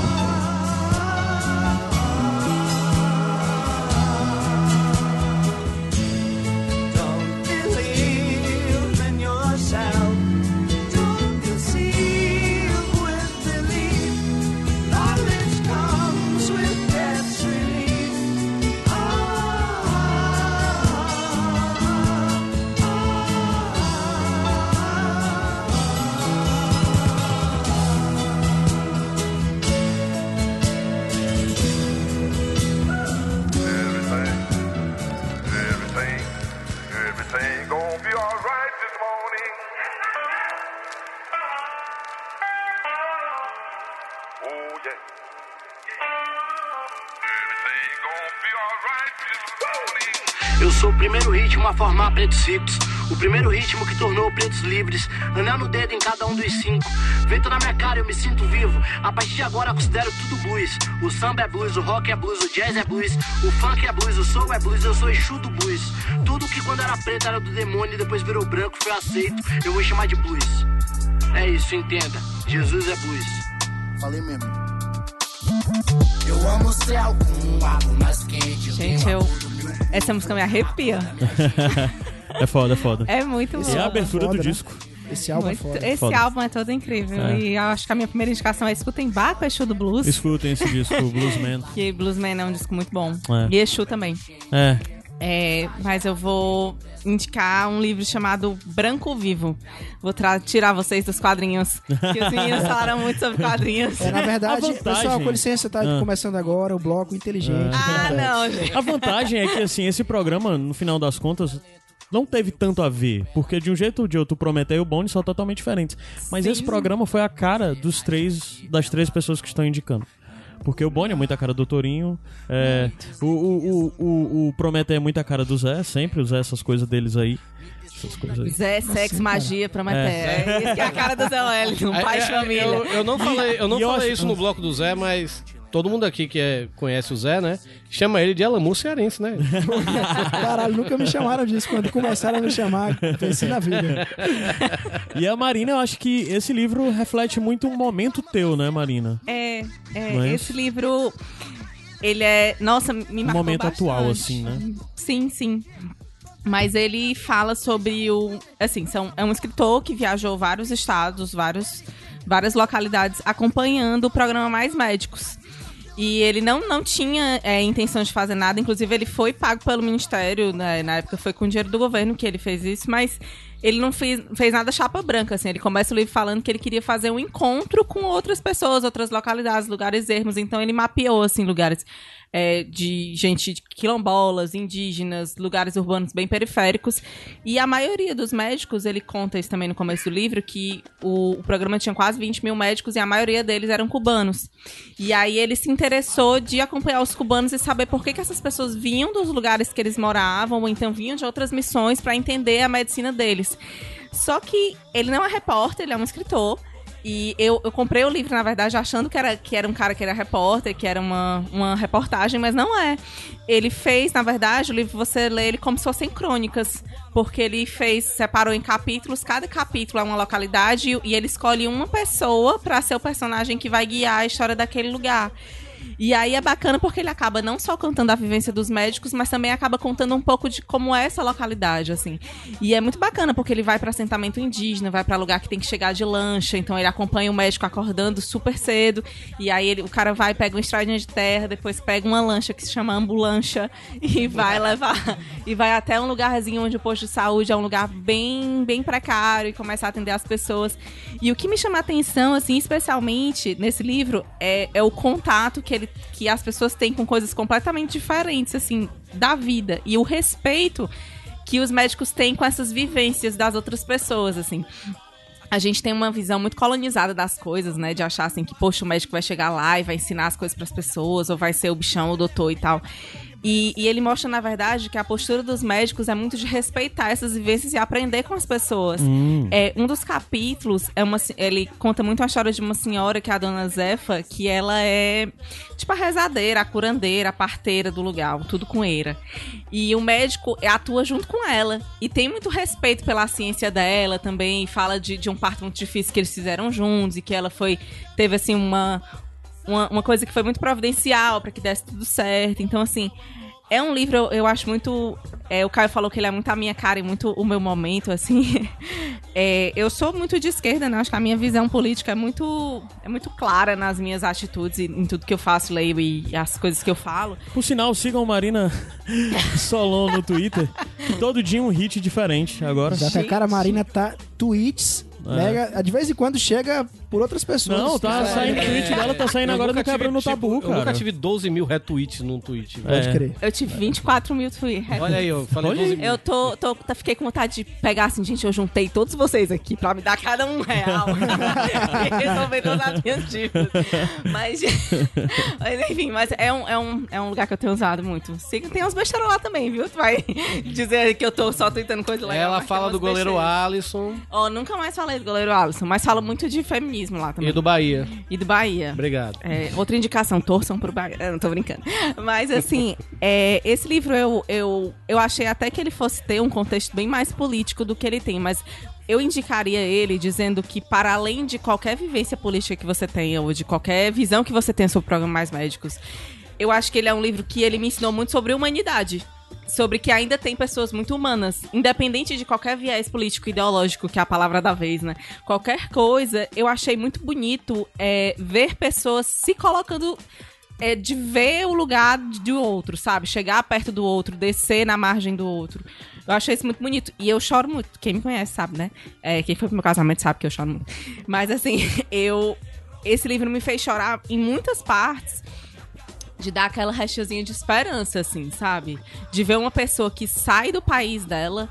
E, e lá é muito comum, inclusive uma coisa muito curiosa do livro. É, a gente tem uma visão da medicina. Aqui a medicina é vista como uma coisa muito elitista, né? É muito chique fazer faculdade de medicina. Quando tem um médico na família, é o doutor da família. E os próprios médicos têm uma visão muito elitista da profissão deles, né? E, e lá não, em Cuba não. Eles têm. é, a medicina é quase como uma missão, assim. É muito comum eles saírem para esses programas de, de sair do lugar, de ir para missões. Vários médicos que ele contam já tinham vivido coisas no Haiti, já tinham ido para outras localidades. Então, assim, eles veem muito como, tipo, não, isso aqui é a minha missão no mundo. Não é só minha profissão, é uma coisa que eu uso para servir. E, nossa, é muito bonito, assim. Aí tem o curioso do livro, ele é escrito por Antônio Lino, é esse escritor. Mas o- a junção do livro também é com umas fotos do Araquém de Alcântara, que é um fotógrafo que também saiu. Ele já tem quase. É um fotógrafo velho, inclusive, ele já tem tipo 60 e tantos anos. E aí ele também, quando saiu Mais Médicos, ele se interessou por fotografar. E aí ele foi, saiu também, escolheu várias localidades e foi fotografar. Ele nunca encontrou o, o autor do livro, o Antônio Lino, mas eles ficaram sabendo um do outro e aí falaram: Cara, tu tem um texto, eu tenho aqui umas fotos. E aí, vamos juntar? Vamos. De E alguma aí- forma ilustra o isso, livro. e tem umas ilustrações, as fotos são lindas, Uhum. sabe? Todas as fotos são em preto e branco. Por isso também que tem essa relação com o branco vivo. Uhum. E a edição do livro é muito linda. Assim, a apresentação do livro é um livro que é todo bem trabalhado. Ele tem essa assim, orelha ele esticada fecha, que cobre. é. é. Diferente, né? Incrível. É de uma editora chamada Editora Elefante, que é uma editora pequena, que tá com uns, acho que uns três, acho que desde 2011, né, vai como eu sou boa em matemática, né? Acho que eles estão no mercado desde 2011 lançando livros nesse estilo, assim, de política, livros de ensaios, livros de coisas, e esse livro ano passado foi finalista do Prêmio Jabuti, na categoria crônica, é, para vocês verem como tem mesmo essa pegada de, de cronista, assim. E, e, nossa, é um livro muito emocionante. Eu, eu fiquei muito tocada, assim. Primeiro de saber de realidades que você não sonha, do quanto que a gente é privilegiado de, poxa vida, eu tô doente, eu vou ao médico, e é muito banal isso pra gente, assim. Não só a saúde privada, pública e tudo, mas existe um hospital. E ele conta histórias assim que, tipo, na localidade, quando o médico chegou, era a primeira vez que as pessoas viam um médico. Elas nunca tinham contato com a medicina. Elas tinham a questão da, dos saberes, da pessoas que são eram meio curandeiros na região e tudo. Mas nunca tinham visto um médico, era o primeiro contato. E é muito bonito, assim, a descoberta das pessoas disso e de como os médicos lidam com isso, de entender que a pessoa, assim, que prescreve, a pessoa não vai entender.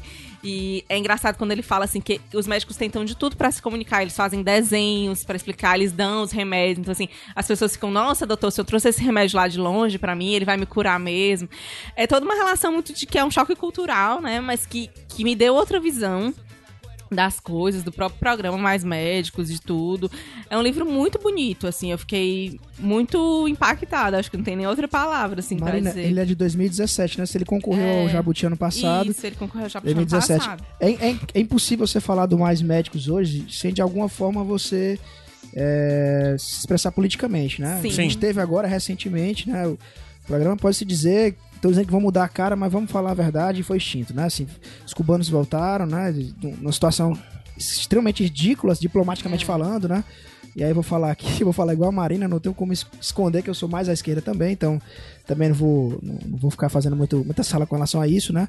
Mas achei legal você falar isso porque a gente tem aqui uma versão que não é bem um panfleto específico, né? Já que a gente tem um escritor falando, ele vai bem nessa coisa de, de contar a história mesmo, né? É, tá eu acho que ele, ele quase fez, inclusive, um trabalho de reportagem que era o que eu esperava, assim. É só porque a reportagem geralmente mostra dois lados da coisa, mostra uma coisa mais institucional, também mostra uma fala mais oficial, que a gente chama. Ele não traz nada disso. Ele conta a história que ele viu de pessoas lá, do que ele acompanhou dos médicos, da rotina dos médicos. Conta um pouco da história desses médicos, como foi que eles vieram parar no, no programa. Cada, cada capítulo tem uma historinha, porque ele acompanha vários.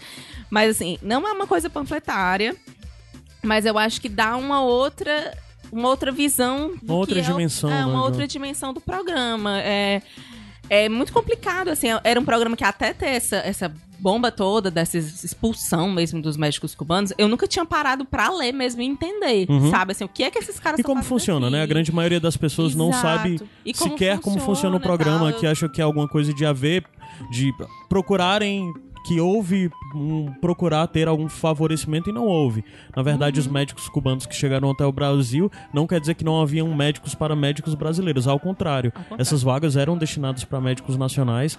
Em segunda instância, eram é, é, destinadas para médicos nacionais não formados no país. Em, tipo, terceira ou quarta instância Que se chegava chegava aos até os cubanos, né? E aí vem muito dessa visão da medicina que eu, que eu é, entendi bem, assim, com esse livro aqui. Tipo, como a gente. A visão do médico aqui não é. É muito. Eu lembro que a minha obstetra, que é uma médica super humanizada e super bem também a, esquerda, ela, na época ela fez um texto no Facebook falando sobre isso. Que a faculdade de medicina no Brasil, ela cria o, o- médico, assim, faz o estereótipo do médico e do paciente numa paisagem urbana, num homem que ele vive, pode até ser periférico, mas ele é uma, é uma pessoa que você convive. Ela diz que nunca na faculdade dela foi criada pra, como profissional para saber que ela podia chegar num lugar tão longe, atender pessoas numa situação Um tão erra índio. pros dois, um índio. Então, assim, é todo um choque de cultura que não existe aqui, que lá pra eles já é uma coisa muito mais, assim, formada. O médico tá pronto pra tudo, na verdade. E é. Nossa, assim, é muito. Muito diferente do nosso, do nosso cotidiano. E eu tenho muito tempo que eu leio coisas sobre Cuba, porque, como toda, né, esquerdopata, eu, Eu ia fazer a brincadeira, mas já que você falou. né? Eu, eu lembro que o primeiro livro que eu li sobre Cuba foi A Ilha, do Fernando Moraes. Que é um livro antigo dos anos 90, que é um livro extremamente panfletário, assim. É que acho que na época tinha muito o imaginário de Cuba na cabeça das pessoas, do que era. E é quase como se a gente vivesse no inferno e Cuba fosse o céu, de onde tudo é perfeito e tudo funciona e tal e tal. E o Fernando Moraes, na época, fez uma reportagem, ele foi lá, passou um ano, ou um mês e meio morando em Cuba e fez várias, assim, várias inserções em várias coisas do, do que era Cuba naquela época. Vamos combinar também que o mundo mudou muito dos anos 90 pra cá, consequentemente Cuba também mudou muito. E esse livro aqui ajuda até a gente ver um pouco do que é hoje Cuba, de como eles veem a, a, a vida lá e tudo. Porque tem uma médica que volta num, num desses coisas, a mãe dela adoece e ela volta pra Cuba pra poder acompanhar é, a, a quase morte da mãe, assim, acabei dando um spoiler, né?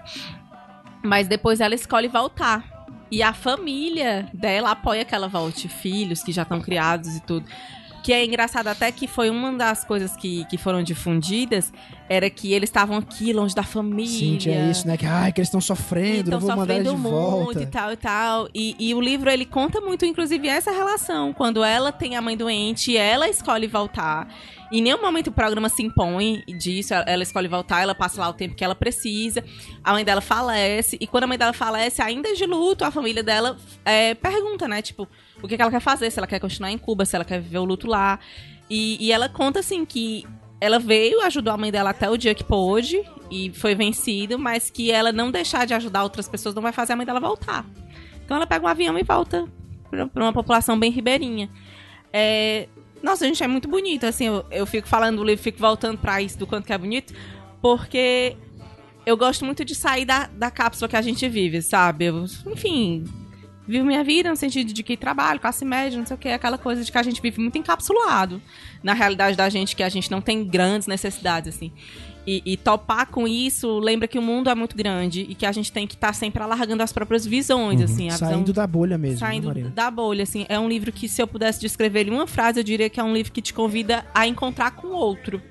Sabe? Outras pessoas, outra realidade, outra forma de ver a vida, outra forma de ver o que é um auxílio, é, do que é o respeito por, por um saber, por um costume. É um livro que te lembra que viajar não é só estar num lugar legal, mas que você pode viajar para outros lugares para conhecer outras coisas e voltar com a alma tão rica quanto se você tivesse ido para uma viagem massa ficar no conforto, sabe? Me ensinou muito muita coisa. São muitas Inclusive, vidas. Você para são para uma perspectiva, são vidas. muitas vidas impactadas Sim. por esse programa. Imagina, sei lá, a gente vai crescer. A gente não tá falando de milhares de pessoas, ou de milhões de pessoas, milhares certamente tá. Mas no final de pessoas que foram impactadas por esse grupo de, de, de profissionais que esteve aqui no país. Você parar pra pensar de o quão impactante é pra uma comunidade que às vezes tem mais de mil pessoas ser atendida por um único profissional de uma outra nacionalidade, com outra experiência. É. O impacto que isso tem de uma forma sei lá, de uma forma social ou, ou mesmo globalizada ou o que for, eu, acho que é muito transformador observar essa experiência. É, isso leva a muitas reflexões, né? E eu acho que aparentemente o livro é bem sucedido em apresentar essas reflexões. Mas também leva a, a algumas reflexões, inclusive, sobre. é- é- é- eu já tô falando, porque antes o Zé falou, depois a Marina. É- é- eu acho que é impossível ler esse livro e não pensar no que representa essa atitude da retirada dos médicos daqui. É, Ou mesmo fechar a porta para profissionais de outros países e se ter um governo que tem uma posição um pouco. Aliás, uma posição nada convidativa a, a estrangeiros, a, a imigrantes, ao que for, né? A refugiados e tudo isso. E na verdade é é estrangeiro que, que não se encaixe num padrão rico de primeiro mundo, Sim, né? é. o resto é que não é. O norte-americano é bem-vindo, o cubano nem tanto, Claro, né? claro. É mais menos Agora, isso. E É. é. é engraçado também, outra coisa, é outro ponto curioso do livro, é que ele é escrito em primeira pessoa, né? Aham. Porque ele tem essa pegada de crônica. Então, ele se insere muitas vezes, o autor, o Antônio Lino. E aí ele fala muito que, que o médico, quando ele vai começar a consultar, ele estava acostumado a ver o médico meio.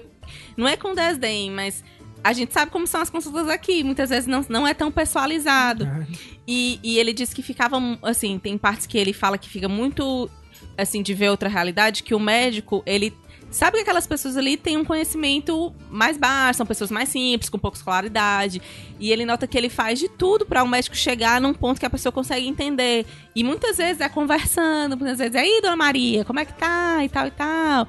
Então, ele, ele descreve muitos atendimentos, que é uma coisa que vai além da própria medicina. E as pessoas começam a ter uma relação, essa relação que eles constroem de afeto com o médico é quase como se fosse uma pessoa da família. Sabe? Que eles tratam bem, que eles dão um café. E ele mesmo conta que quando ele vai chegando no lugar. Já tinha tomado não sei quantas xícaras de café, já tava quase passando mal, porque todo lugar que ele chegava com o médico, ô doutor, tá aqui uma xícara de café. então as pessoas têm essa relação muito afetuosa, assim.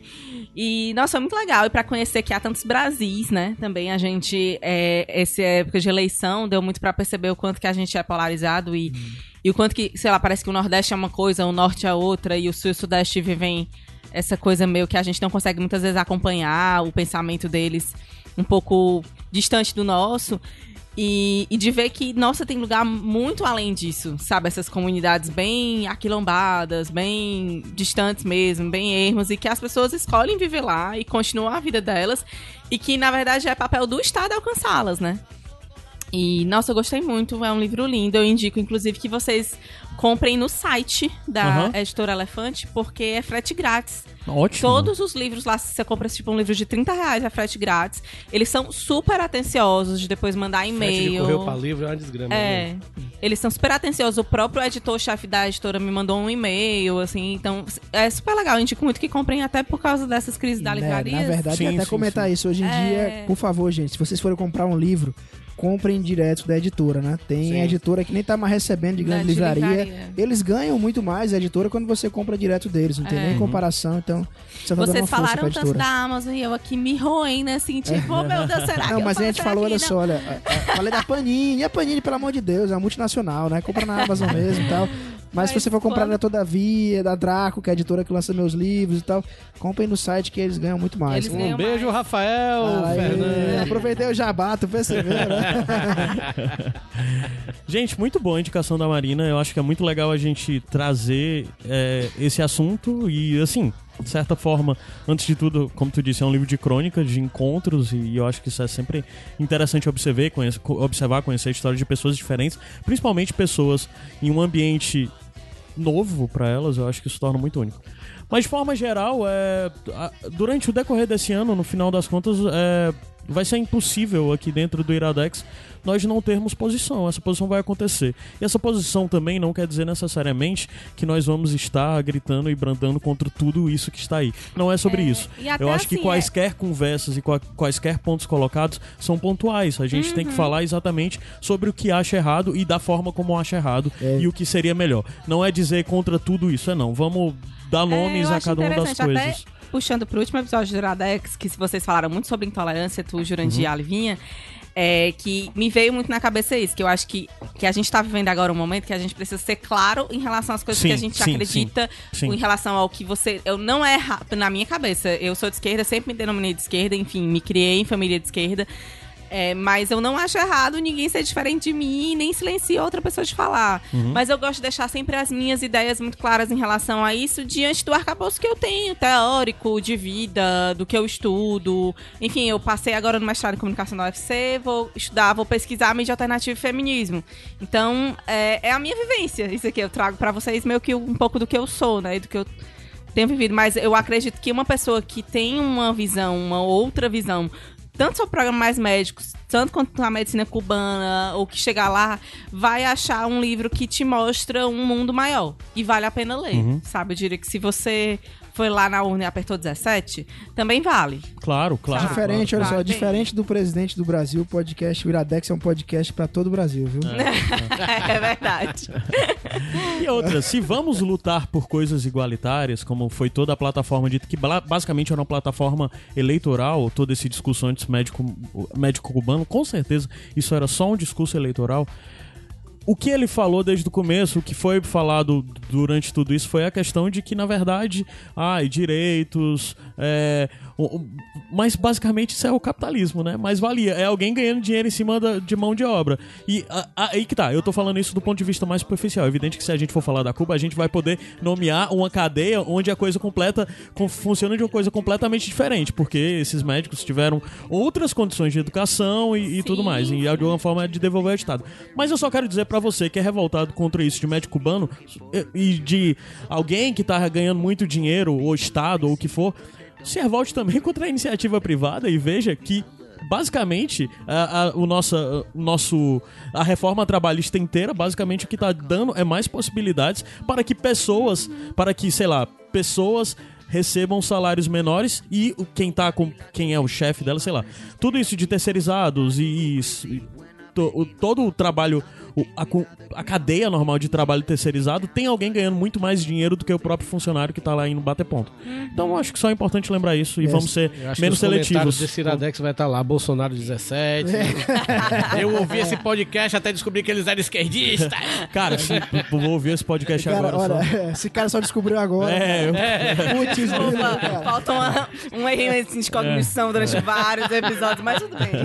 é isso, a gente vai subir a música e volta já já pro bloco final de bônus When track. I'm banging on my boogie, I'm the king of the bong, king of the bong. Hit me when I come, baby. King of the bong, king of the bong. Hit me when I come.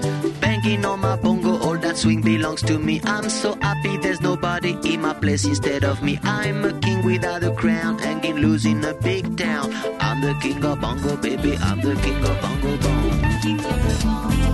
Minha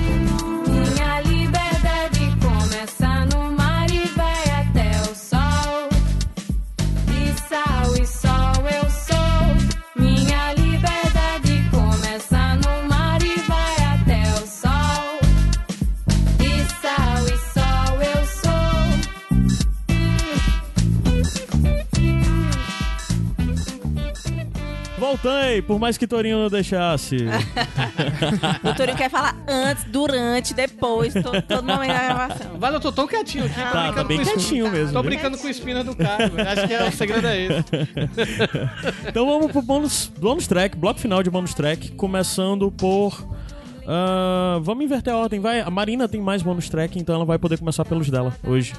É, posso falar tudo aquilo que eu listei? Pode, pode sim. Eita, Paulo. Claro que você pode. Tá, então eu vou continuar falando de Cuba. Ah, bônus track, viagem pra Bônus Cuba. Tech, quem quiser me mandar uma, uma passagem pra Cuba, inclusive, Se vocês dia- quiserem mandar a Marina pra Cuba, É, mandem a passagem. junto. Isso, gente. Quando, quando algum hater for comentar, ó, vai pra Cuba, comunista. Gente, emite a passagem pra mim. Realmente, é uma, uma- uma vontade bem grande Manda que eu pro marido tenho. também, pra filha é, dele. Manda pro marido, Castorinho, o nome dele. Então, assim, é, eu queria muito falar de outro livro da História Elefante que eu nem trouxe hoje porque eu achei que eu não fosse dar tempo de eu falar dele. Mas, falando dessa história do que eu comecei a ler Cuba nos anos 90 e que as coisas mudaram muito e tal, a própria Cuba e o, o funcionamento do mundo em relação a um país que vive tão fechado, economicamente e tudo, é, a História Elefante também lançou um livro chamado Cuba no século XXI, que são várias pessoas que escreveram vários ensaios de várias frentes do, do que você imaginar sobre Cuba, assim. E tira muito vários misticismos que a, que a gente tem, porque eu acho que, que a questão da ilha toda é que a gente tem muito uma ideia do que seria Cuba e do que seria um socialismo hoje em pleno 2018, né? E esse livro ele tenta elucidar algumas coisas, tenta trazer Cuba pro presente, assim, pelo que a gente entende de coisas do que era aquilo que a gente estudava em história há 20 anos, de como isso mudou pra viver na contemporaneidade, assim.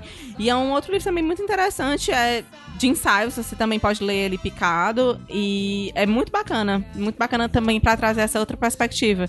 É, esse último mês de dezembro eu acho que eu li muita coisa sobre Cuba. achando assim que, sei lá, os livros podem ser confiscados, então eu vou enterrar eles em mim primeiro, né? e aí, esse é um livro que eu também deixo a indicação. E pra vocês não dizerem que eu tô só fazendo panfleto aqui de Cuba nem nada, eu vou indicar um documentário da Netflix que não tem nada a ver com Cuba, mas que é sobre uma escritora chamada Maya Angelou que é bem famosa nos Estados Unidos, ela já, já faleceu, uma escritora negra, que ela trouxe muito. é, na época que não se debatia muito sobre isso, ela trouxe muito debate da relação da mulher negra, assim, na sociedade. E o primeiro livro que ela lançou é um livro autobiográfico que chama Eu Sei Porque o Pássaro Canta na Gaiola. Que é. tem esse título super forte, mas que é um livro também que traz muito a relação. é, da criação da mãe negra com os filhos, porque ela precisa viver com a avó, então ela muda de estado, é criada a vida inteira longe da mãe. E aí ela sofre um abuso sexual muito cedo, então ela conta como é que a vida dela toda foi marcada por esse abuso. E das relações de liberdade, é, do que a gente entende por liberdade, de como a liberdade é construída. E esse documentário, ele conta muito a vida dela, é, de como ela viveu tudo isso, de como foi que ela começou a escrever pra expurgar essas coisas e como foi que foi aceito pela sociedade. Primeiro que é, é muito. A gente acha que não, mas que o racismo é tão estrutural que a mulher negra a gente tá acostumada, ela vem em todo lugar, menos fazendo coisas que o branco faz, como ser escritor, como ser médico, como ser professor. Então, esse, todo esse estranhamento. E o documentário chama é, Maya Angelou e Ainda Resisto. É, que a gente também tem falado muito nessa palavra resistência ultimamente. E é muito bacana, assim, é um documentário que, que eu também chorei muito, tudo eu choro muito. Mas eu também chorei muito de- de- dela construir essa história e se erguer enquanto uma mulher tão forte, assim. Porque lá ela virou, nos Estados Unidos, é, ela hoje é uma referência de pessoas que a gente tem como referência, como a Oprah e a Michelle Obama, outras mulheres negras que viram outra mulher negra escrevendo sobre a realidade delas. A gente, antes do podcast começar, tava falando sobre representatividade, eu questionando essa história da Mulher Maravilha representar mulheres, quando ela, na verdade, é um estereótipo de mulher perfeita. E elas falavam muito isso, é, é, tem elas no documentário, a Oprah e tal, que ela falando que a primeira vez que ela leu o pássaro, e, e eu sei porque o pássaro canta na gaiola, foi que ela viu que alguém tinha as mesmas vivências que ela, e ela não precisava ter vergonha de falar sobre coisas que ela viveu. Então é muito bacana, é um documentário muito forte, eu vi ele na Netflix agora também no fim do ano, e deixo indicado pra vocês. Foi tudo. Tuza, Cara, eu vou fazer um- um- uma indicação aqui, o bônus track, que eu vou matar dois coelhos com uma cajadada só. Uma indicação só. Tá? Vou levantar aqui pra Marina me ajudar. E a Marina vai me ajudar com essa. E depois eu vou fazer um jabá com isso ainda, olha só. Mas olha só, eu vou indicar, assim, eu tinha visto na livraria um livro, cara, que tava me chamando muita atenção, não sabia se comprava, não comprava. Na época eu tava fazendo cangaço overdrive, eu tava lendo um monte de coisa sobre cangaço, li muita coisa, assisti muita coisa pra poder construir a Já sei história. o que é! E aí, a Marina foi lá e colocou no Facebook dela que ela tinha curtido muito o livro sobre a Maria Bonita.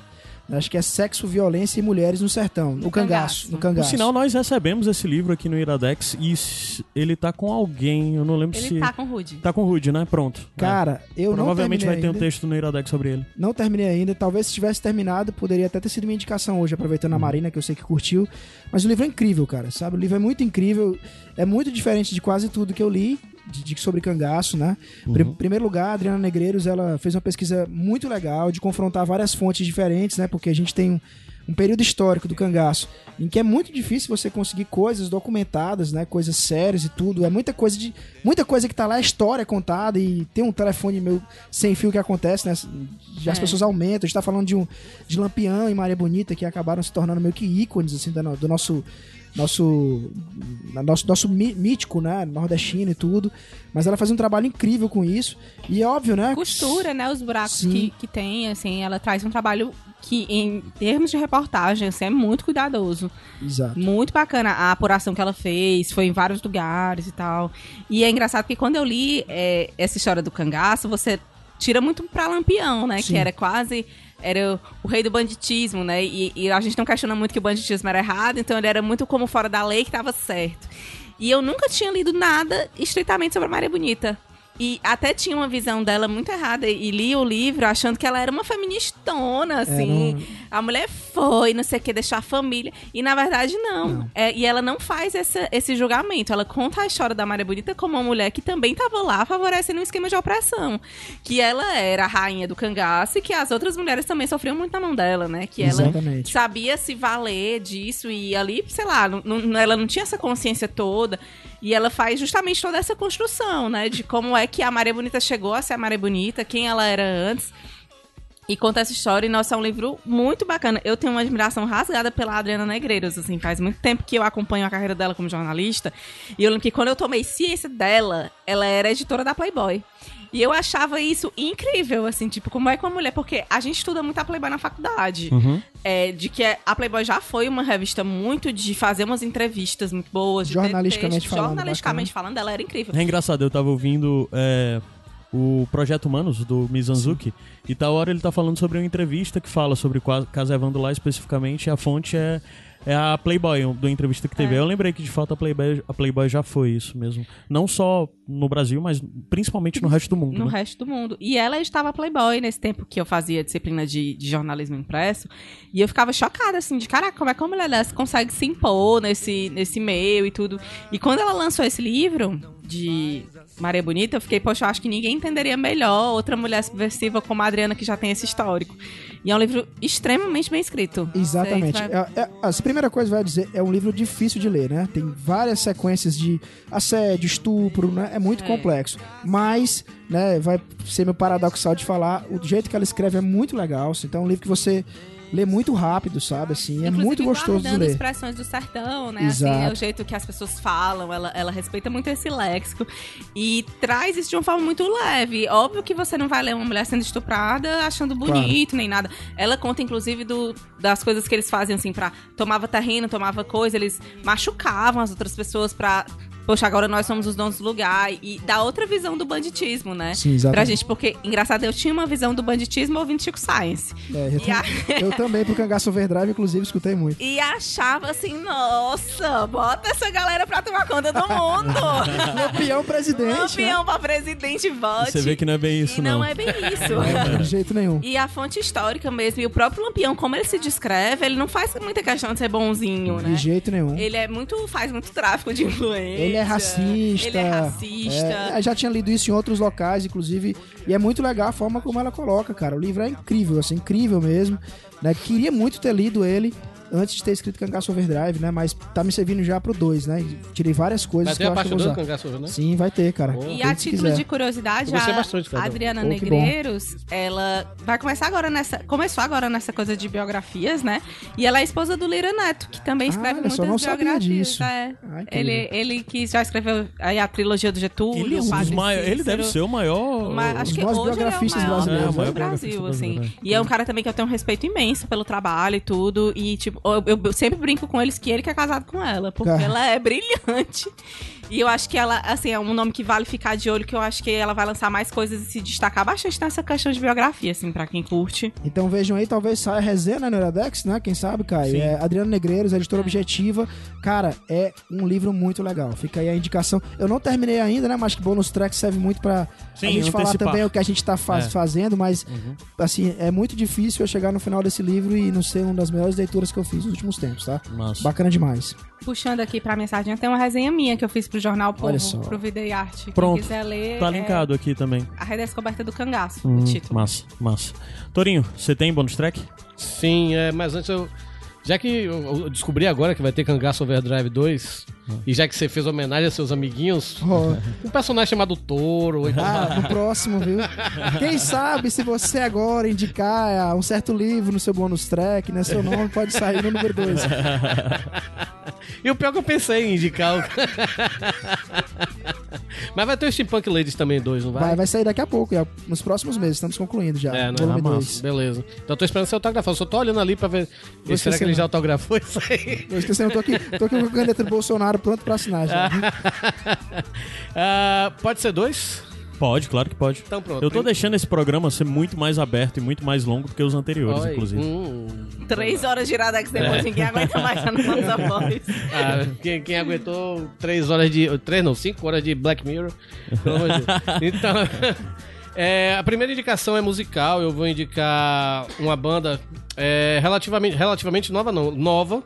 Chamada Zeal and Ardor. Com certeza é totalmente diferente, porque esse final desse programa aqui, nesse Iradex especificamente, tá tocando só música brasileira. E a maioria das coisas que está tocando agora são coisas que estarão nas férias de Fortaleza aqui no mês Curumim, de... vem pra cá? Curumim vem, Felipe Cordeiro vem, Saulo Duarte vem, Afrocidade vem, a Duda Beat, tudo isso vai estar aqui em Fortaleza de graça, por isso que eu digo, a cidade é foda. Venha pra Fortaleza. Vai, É, essa banda não é. Não é, Não é, nada parecido Não é brasileira. É, essa banda se chama Zeal and Ardor. É, eles gravaram. Eles tiveram um. Começaram com um EP em 2014, lançaram o primeiro disco em 2016 e lançaram um disco ano passado. Muito bom, não entrou no meu top 10 porque. por capricho, mas de- deveria. É, é uma banda. é, eu, eu acho que é a maior revelação assim nos últimos cinco anos. É, não digo nem revelação, eu acho que é uma banda mais original assim nos últimos cinco anos no meio do metal que surgiu. É, eles fazem uma mistura meio de black metal, death metal e sons espirituais da, dos negros. Eita da, caralho, cara. Fiquei que interessado. massa. Sabe? É, eu mandei até uma música pra ti no. aí Eu ouvi, eu ouvi. Devil is Fine, que é o nome do primeiro disco deles, né? Que tiveram um EP antes. E é uma banda muito legal, eu acho que vocês vão escutar. Agora não é aquela banda pra você escutar, tipo, no, no, no dia de sol. Não vai pegar. Escuta no dia de chuva, tomando um vinho. Vestindo preto, Hein? vestindo preto. Vestindo preto, se quiser acender um incenso, melhor ainda, pra não acender outra coisa. Pra acender uma coisa legal. Segunda referência no meu podcast. Então a Nossa, banda. esse podcast hoje tá muito esquerdopado, gente. Desculpa. Tá. Já falaram de bruxaria, falaram de. É osso. Então, é, eles são. Tanto que eles não têm uma. uma uma nomenclatura, não é um que o povo fala black metal, death metal, thrash metal, sei lá. Ele- o povo, o mais perto que chama, o povo chama de avant-garde metal. Ah, Mas fica aí a dica, Leonardo. A outra dica também é, é um quadrinho. É, eu, ia, eu ia indicar o Estranho no Paraíso, mas eu acho que ele merece um Iradex dele, né? Já tá Olha, se que legal. chamando pro próximo. massa, massa. É, certeza. Vamos marcar. E eu quero ler mais do Estranhos do Paraíso. Não, não terminei ainda de ler. Mas eu vou indicar é, uma, um HQ que eu descobri. Não sei nem se eu consigo é, classificar isso como HQ. É mais, sei lá, um projeto. É, que eu descobri no, no, no Twitter do Danielzinho, lá do Pipoca e Nanquim, né? Ele indicando esse rapaz, aí eu fui atrás, comprei tudo e, cara, sensacional. É um projeto chamado Smoking Mata Ah, eu vi falar. do Cash, Cash Fire, o nome do cara, né? Ele é lá de São Paulo. E, cara, ele faz tudo do- da mão dele, né? É tudo manufaturado por ele. E o que é o Smoke Mata? O Smoke Mata são 16 fumete. Fumete, quem não sabe, é como são chamados os quadrinhos italianos, né? É, que lá no, no- os quadrinhos italianos, ele, o balão, os balãozinhos, né? São em forma de fumaça saindo da boca dos, dos personagens. Por isso que se chamam fumete. É um clima no ar, né? E tudo, né? Zé pode falar melhor do que isso aí. E aí o cara, velho, ele fez. é, eu vou mostrar aqui, eu acho que o cara deve botar as fotos no, no coisa. Ele fez. Tá linkado. Do próprio punho dele é uma, Uma caixa de cigarro. Uma caixa de cigarros, né? Do tamanho mesmo de uma caixa de cigarro, deu até vontade de fumar quando, quando chegou lá em casa. E as páginas vêm enroladinhas também, né, Torinho? As As páginas páginas enroladinhas como bem cigarro. enrola... ele, ele faz a caixinha do próprio mão dele, ele faz, ele enrola os fumetes né, da, da Aham. própria mão, enrola o cigarrinho, e quando você desenrola, é um quadrinho, uma tirinha, né? Caralho, foda, mano. É, uma, é um trabalho super original, criativo demais. Sim. É, por enquanto ele tá vendendo, ele é, tá vendendo lá na loja Monstra, que é em São Paulo. Uhum. Quem foi de São Paulo, vai lá e dê um, dê um dinheirinho pro Guilherme, né? Lá das É, baratas, tipo, né? Na, na, na Benedito Calixto, cara. Baita loja, inclusive. Sim, eu, eu sou doido pra ir lá. Porque, e cara, que fachada boa, né? Eu, eu vi o, o- o Instagram. Vou falar depois pro Guilherme que eu fiz chamada lá. do pessoal, o Guilherme é lá da o Chincoio, né? Mais conhecido como Chincoio, lá do Podcast. Também ele é, ele é um dos donos do, da camiseteria As Baratas. E, e, o, e o Cash também tá vendendo do próprio dele. Eu comprei através dele direto, ele manda pelo Mercado Livre. É, é a única coisa assim, meio salgada, porque, tipo, o quadrinho é 20 reais, é baratíssimo. Mas o Mercado Livre, o frete é uma miséria. Então eu paguei 46 reais, ma- mais ou menos assim, porque é 26 reais de frete, né? Pelo menos aqui pro Nordeste, aqui pra Fortaleza, né? Então eu acho que quem tá no Rio, São Paulo, por aí o frete deve ser mais barato. Mas mesmo assim, vale a pena. É um projeto inusitado, é um projeto é, criativo, genial. Eu achei muito bem, muito bem desenhado pelo, pelo Cashfire. E espero que ele consiga, tipo, uma editora por trás pra Uma ajudar forma ele mais na- fácil de distribuir, né? uma forma mais fácil de distribuir, uma editora por trás que merece, velho. É, é, se o- os caras do Pipoca e Nanquim indicaram, né, velho? Então pode ser que pode ser até que eles. Eles vão ter daqui a pouco os quadrinhos deles, né? Vão lançar Os os quadrinhos deles. nacionais, é. Pois é, um, um abraço até pro Bruno, pro Alexandre e pro, pro Daniel, que são amigos de, de coração. É, é isso. Gente, eu não tenho bônus track, mas eu vou ter um ligeiro textão em áudio, assim. É... Esse programa tá sendo gravado alguns dias antes dele ir ao ar, né? E provavelmente daqui a uns 10 dias, mais ou menos, ele vai ao ar. E nem era pra eu estar gravando com tanta tão antecipado, eu ia gravar mais perto mesmo. Mas só que Marina disse, ah, não convida, tipo, convida tal dia, diga o dia que você pode. Ela era pra ser ontem, acabou que o Zé também tava aqui, coincidiu, foi ótimo tudo. Mas eu tô num período meio de férias, recesso, decidindo coisas a respeito do Iradex. Porque o Iradex já teve vários momentos diferentes. Como o Torinho disse, em 2013 o Torinho tava gravando vídeo com PH, o Iradex era em vídeo. Antes disso, o Iradex foi um blog de propaganda. Antes disso. E hoje em dia o Iradex, de certa forma, se encontrou desde que ele virou o Iradex Podcast. E veio a RIPA e veio tudo isso. E é, esse ano já começa um pouco complicado, porque vocês não vão ter Gabriel Franklin aqui com certa frequência. Não sei nem se vão ter. Ele deve aparecer hora ou outra como convidado, mas eu explico melhor. É, Gabs, desde o ano passado, está enfrentando um momento de muito pessoal na coisa de se redescobrir, lutar pelo que ele quer e se focar de fato no, no que ele de fato quer fazer pro resto da vida dele. Eu acho isso ótimo, porque todo mundo que conhece o Gabriel, que escuta minimamente, sabe do quão capacitado esse menino é e o quão. É, e o quão, tipo, porra, macho, tu podia fazer qualquer coisa se tu quisesse. E eu tô muito feliz por isso dele, mas só que isso, de certa forma, acaba fazendo com que ele deixe algumas coisas de lado. E uma delas é o Iradex. Gabriel vai estar afastado do Iradex Podcast. Eu vou estar tocando aqui junto com todo mundo. E, e a, a conversa gira muito em torno disso, porque, sei lá, alguns anos atrás o PH se desligou do Iradex já foi um primeiro baque. Mas eu tinha o Gabs pra fazer comigo e desde o começo eu o Gabs vamos ficar junto, vamos ficar junto, vamos ficar junto. É, hoje em dia o Gabriel continua sendo meu amigo próximo, a me- a gente tem a mesma relação que tinha antes e é meio foda saber que ele vai estar afastado de algo que pra mim é meu e dele, né? Continua sendo dele do mesmo jeito, mas a, o Iradex vai continuar de toda forma. Não sei, talvez algumas mudanças entrem, porque eu acho que também esse é um momento pra eu procurar avaliar e criar coisas novas dentro do Iradex, junto com todo mundo, porque é, o que eu queria falar no final das contas é isso, que pra mim é difícil continuar especificamente o Iradex Podcast sem o Gabs, mas eu vou continuar porque eu acho que esse programa hoje pra mim foi a prova disso. É, o, o lema do Iradex sempre foi lugar de coisa boa, no final das contas virou esse lugar, e eu acho que antes disso, o, o lema do Iradex pra mim, porque não é as coisas boas, são as pessoas que estão aqui. E é muito foda pra mim hoje, tipo, 2019, primeiro programa do ano, depois do 200, que foi um podcast muito emotivo, que a gente tá tendo feedbacks infinitos. É, eu, Juras e, e, e Livinha. E assim, o Iradex vai continuar porque eu acho que é um canto bom pra eu trazer pessoas boas pra falar sobre coisas que ela gostam e coisas boas pra ela. E o então? Hã? e o Torinho. E muito foda pra mim hoje reunir vocês três aqui, que são três pessoas que já gravaram muito. Torinho foi a pessoa que esteve no Iradex Podcast 1. Torinho era a pessoa que antes fazia vídeo com o PH, antes na época que era só vídeo. É, Marina sempre tá aqui. Zé também. Acabou que o período que ele se afastou de Fortaleza, ele se afastou muito do Iradex. Mas tem mais um bocado de gente massa e eu acho que o Iradex tem que continuar por causa disso. É, Gabs faz falta, vai fazer pra sempre, mas eu realmente espero que daqui a uns meses as coisas regularizem e ele possa estar aqui de volta. Se ele não tiver de volta toda a vida, que ele esteja com certa frequência, vou lutar pra isso, vou perturbar muito ele, perturbem também, pessoal. É, e, novamente, ressaltar, eu não tenho nenhum problema com o Gabs, eu e Gabs estamos 100% de bem, bem como ele está de bem com o Mociaro, que no final das contas é a terceira pessoa do Iradex, com Livinha, que é a quarta com o Lu, todo mundo tá todo mundo bem. tá? Eu acho que sua co-host tinha que ser a Tainá.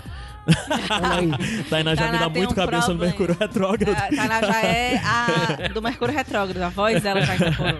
Mas é isso, gente. Eu só queria dizer que muito obrigado por terem gravado com, com- comigo e muito obrigado a todo mundo que nos acompanha por todos esses anos. E eu acho que mais do que nunca o Iradex, o ano de 2009 vai ser o ano do Iradex, É o ano tem do podcast. né? muita coisa nova acontecendo. O podcast no Brasil acabou de começar. Bicho, tem muita eu tô coisa começando nova a acreditar nessa, nessa... Tem, mas acredite. é Eu tô verdade. começando a acreditar nessa falácia Acredite. porque o MBL fez um podcast. Pois sim, pode crer. Cara, o, O Zorra o Zorra Total. Total fez um pode podcast. É. Mas é isso, pessoal. Muito obrigado. E, por favor, continuem acompanhando, continuem nos dando feedback. Lembre-se que no final das contas, isso que a gente faz é pra você. Eu não tô conversando aqui, isso não é um, prog- não é um projeto autoral ou de artístico nem nada do tipo. Então, por favor, continuem acompanhando, é, continuem nos dando feedback, dizendo que gostaram, que não gostaram. Falem com essas três pessoas que estão hoje aqui comigo, insistam e reclamem pra eles voltarem sempre. E é isso, muito obrigado. Esse é o primeiro Iradex Podcast 2019. Teremos muito, bem como teremos muitos outros podcasts da RIPA. Eu tô muito feliz com isso, porque começo de janeiro já vai sair um podcast novo, que eu não estou na mesa e é muito bom poder fazer isso. Tá ajudando pessoas diferentes a produzir conteúdos diferentes aqui dentro do Iradex. E é só isso, pessoal. Obrigado. É, eu fui Caio Anderson. Fui Zé Wellington. Eu continuo sendo Marina Salom. e tu, Torinho? Até dois minutos atrás eu era o Torinho. Ah, então ainda é, é isso. Tchau, pessoal. Até semana que vem.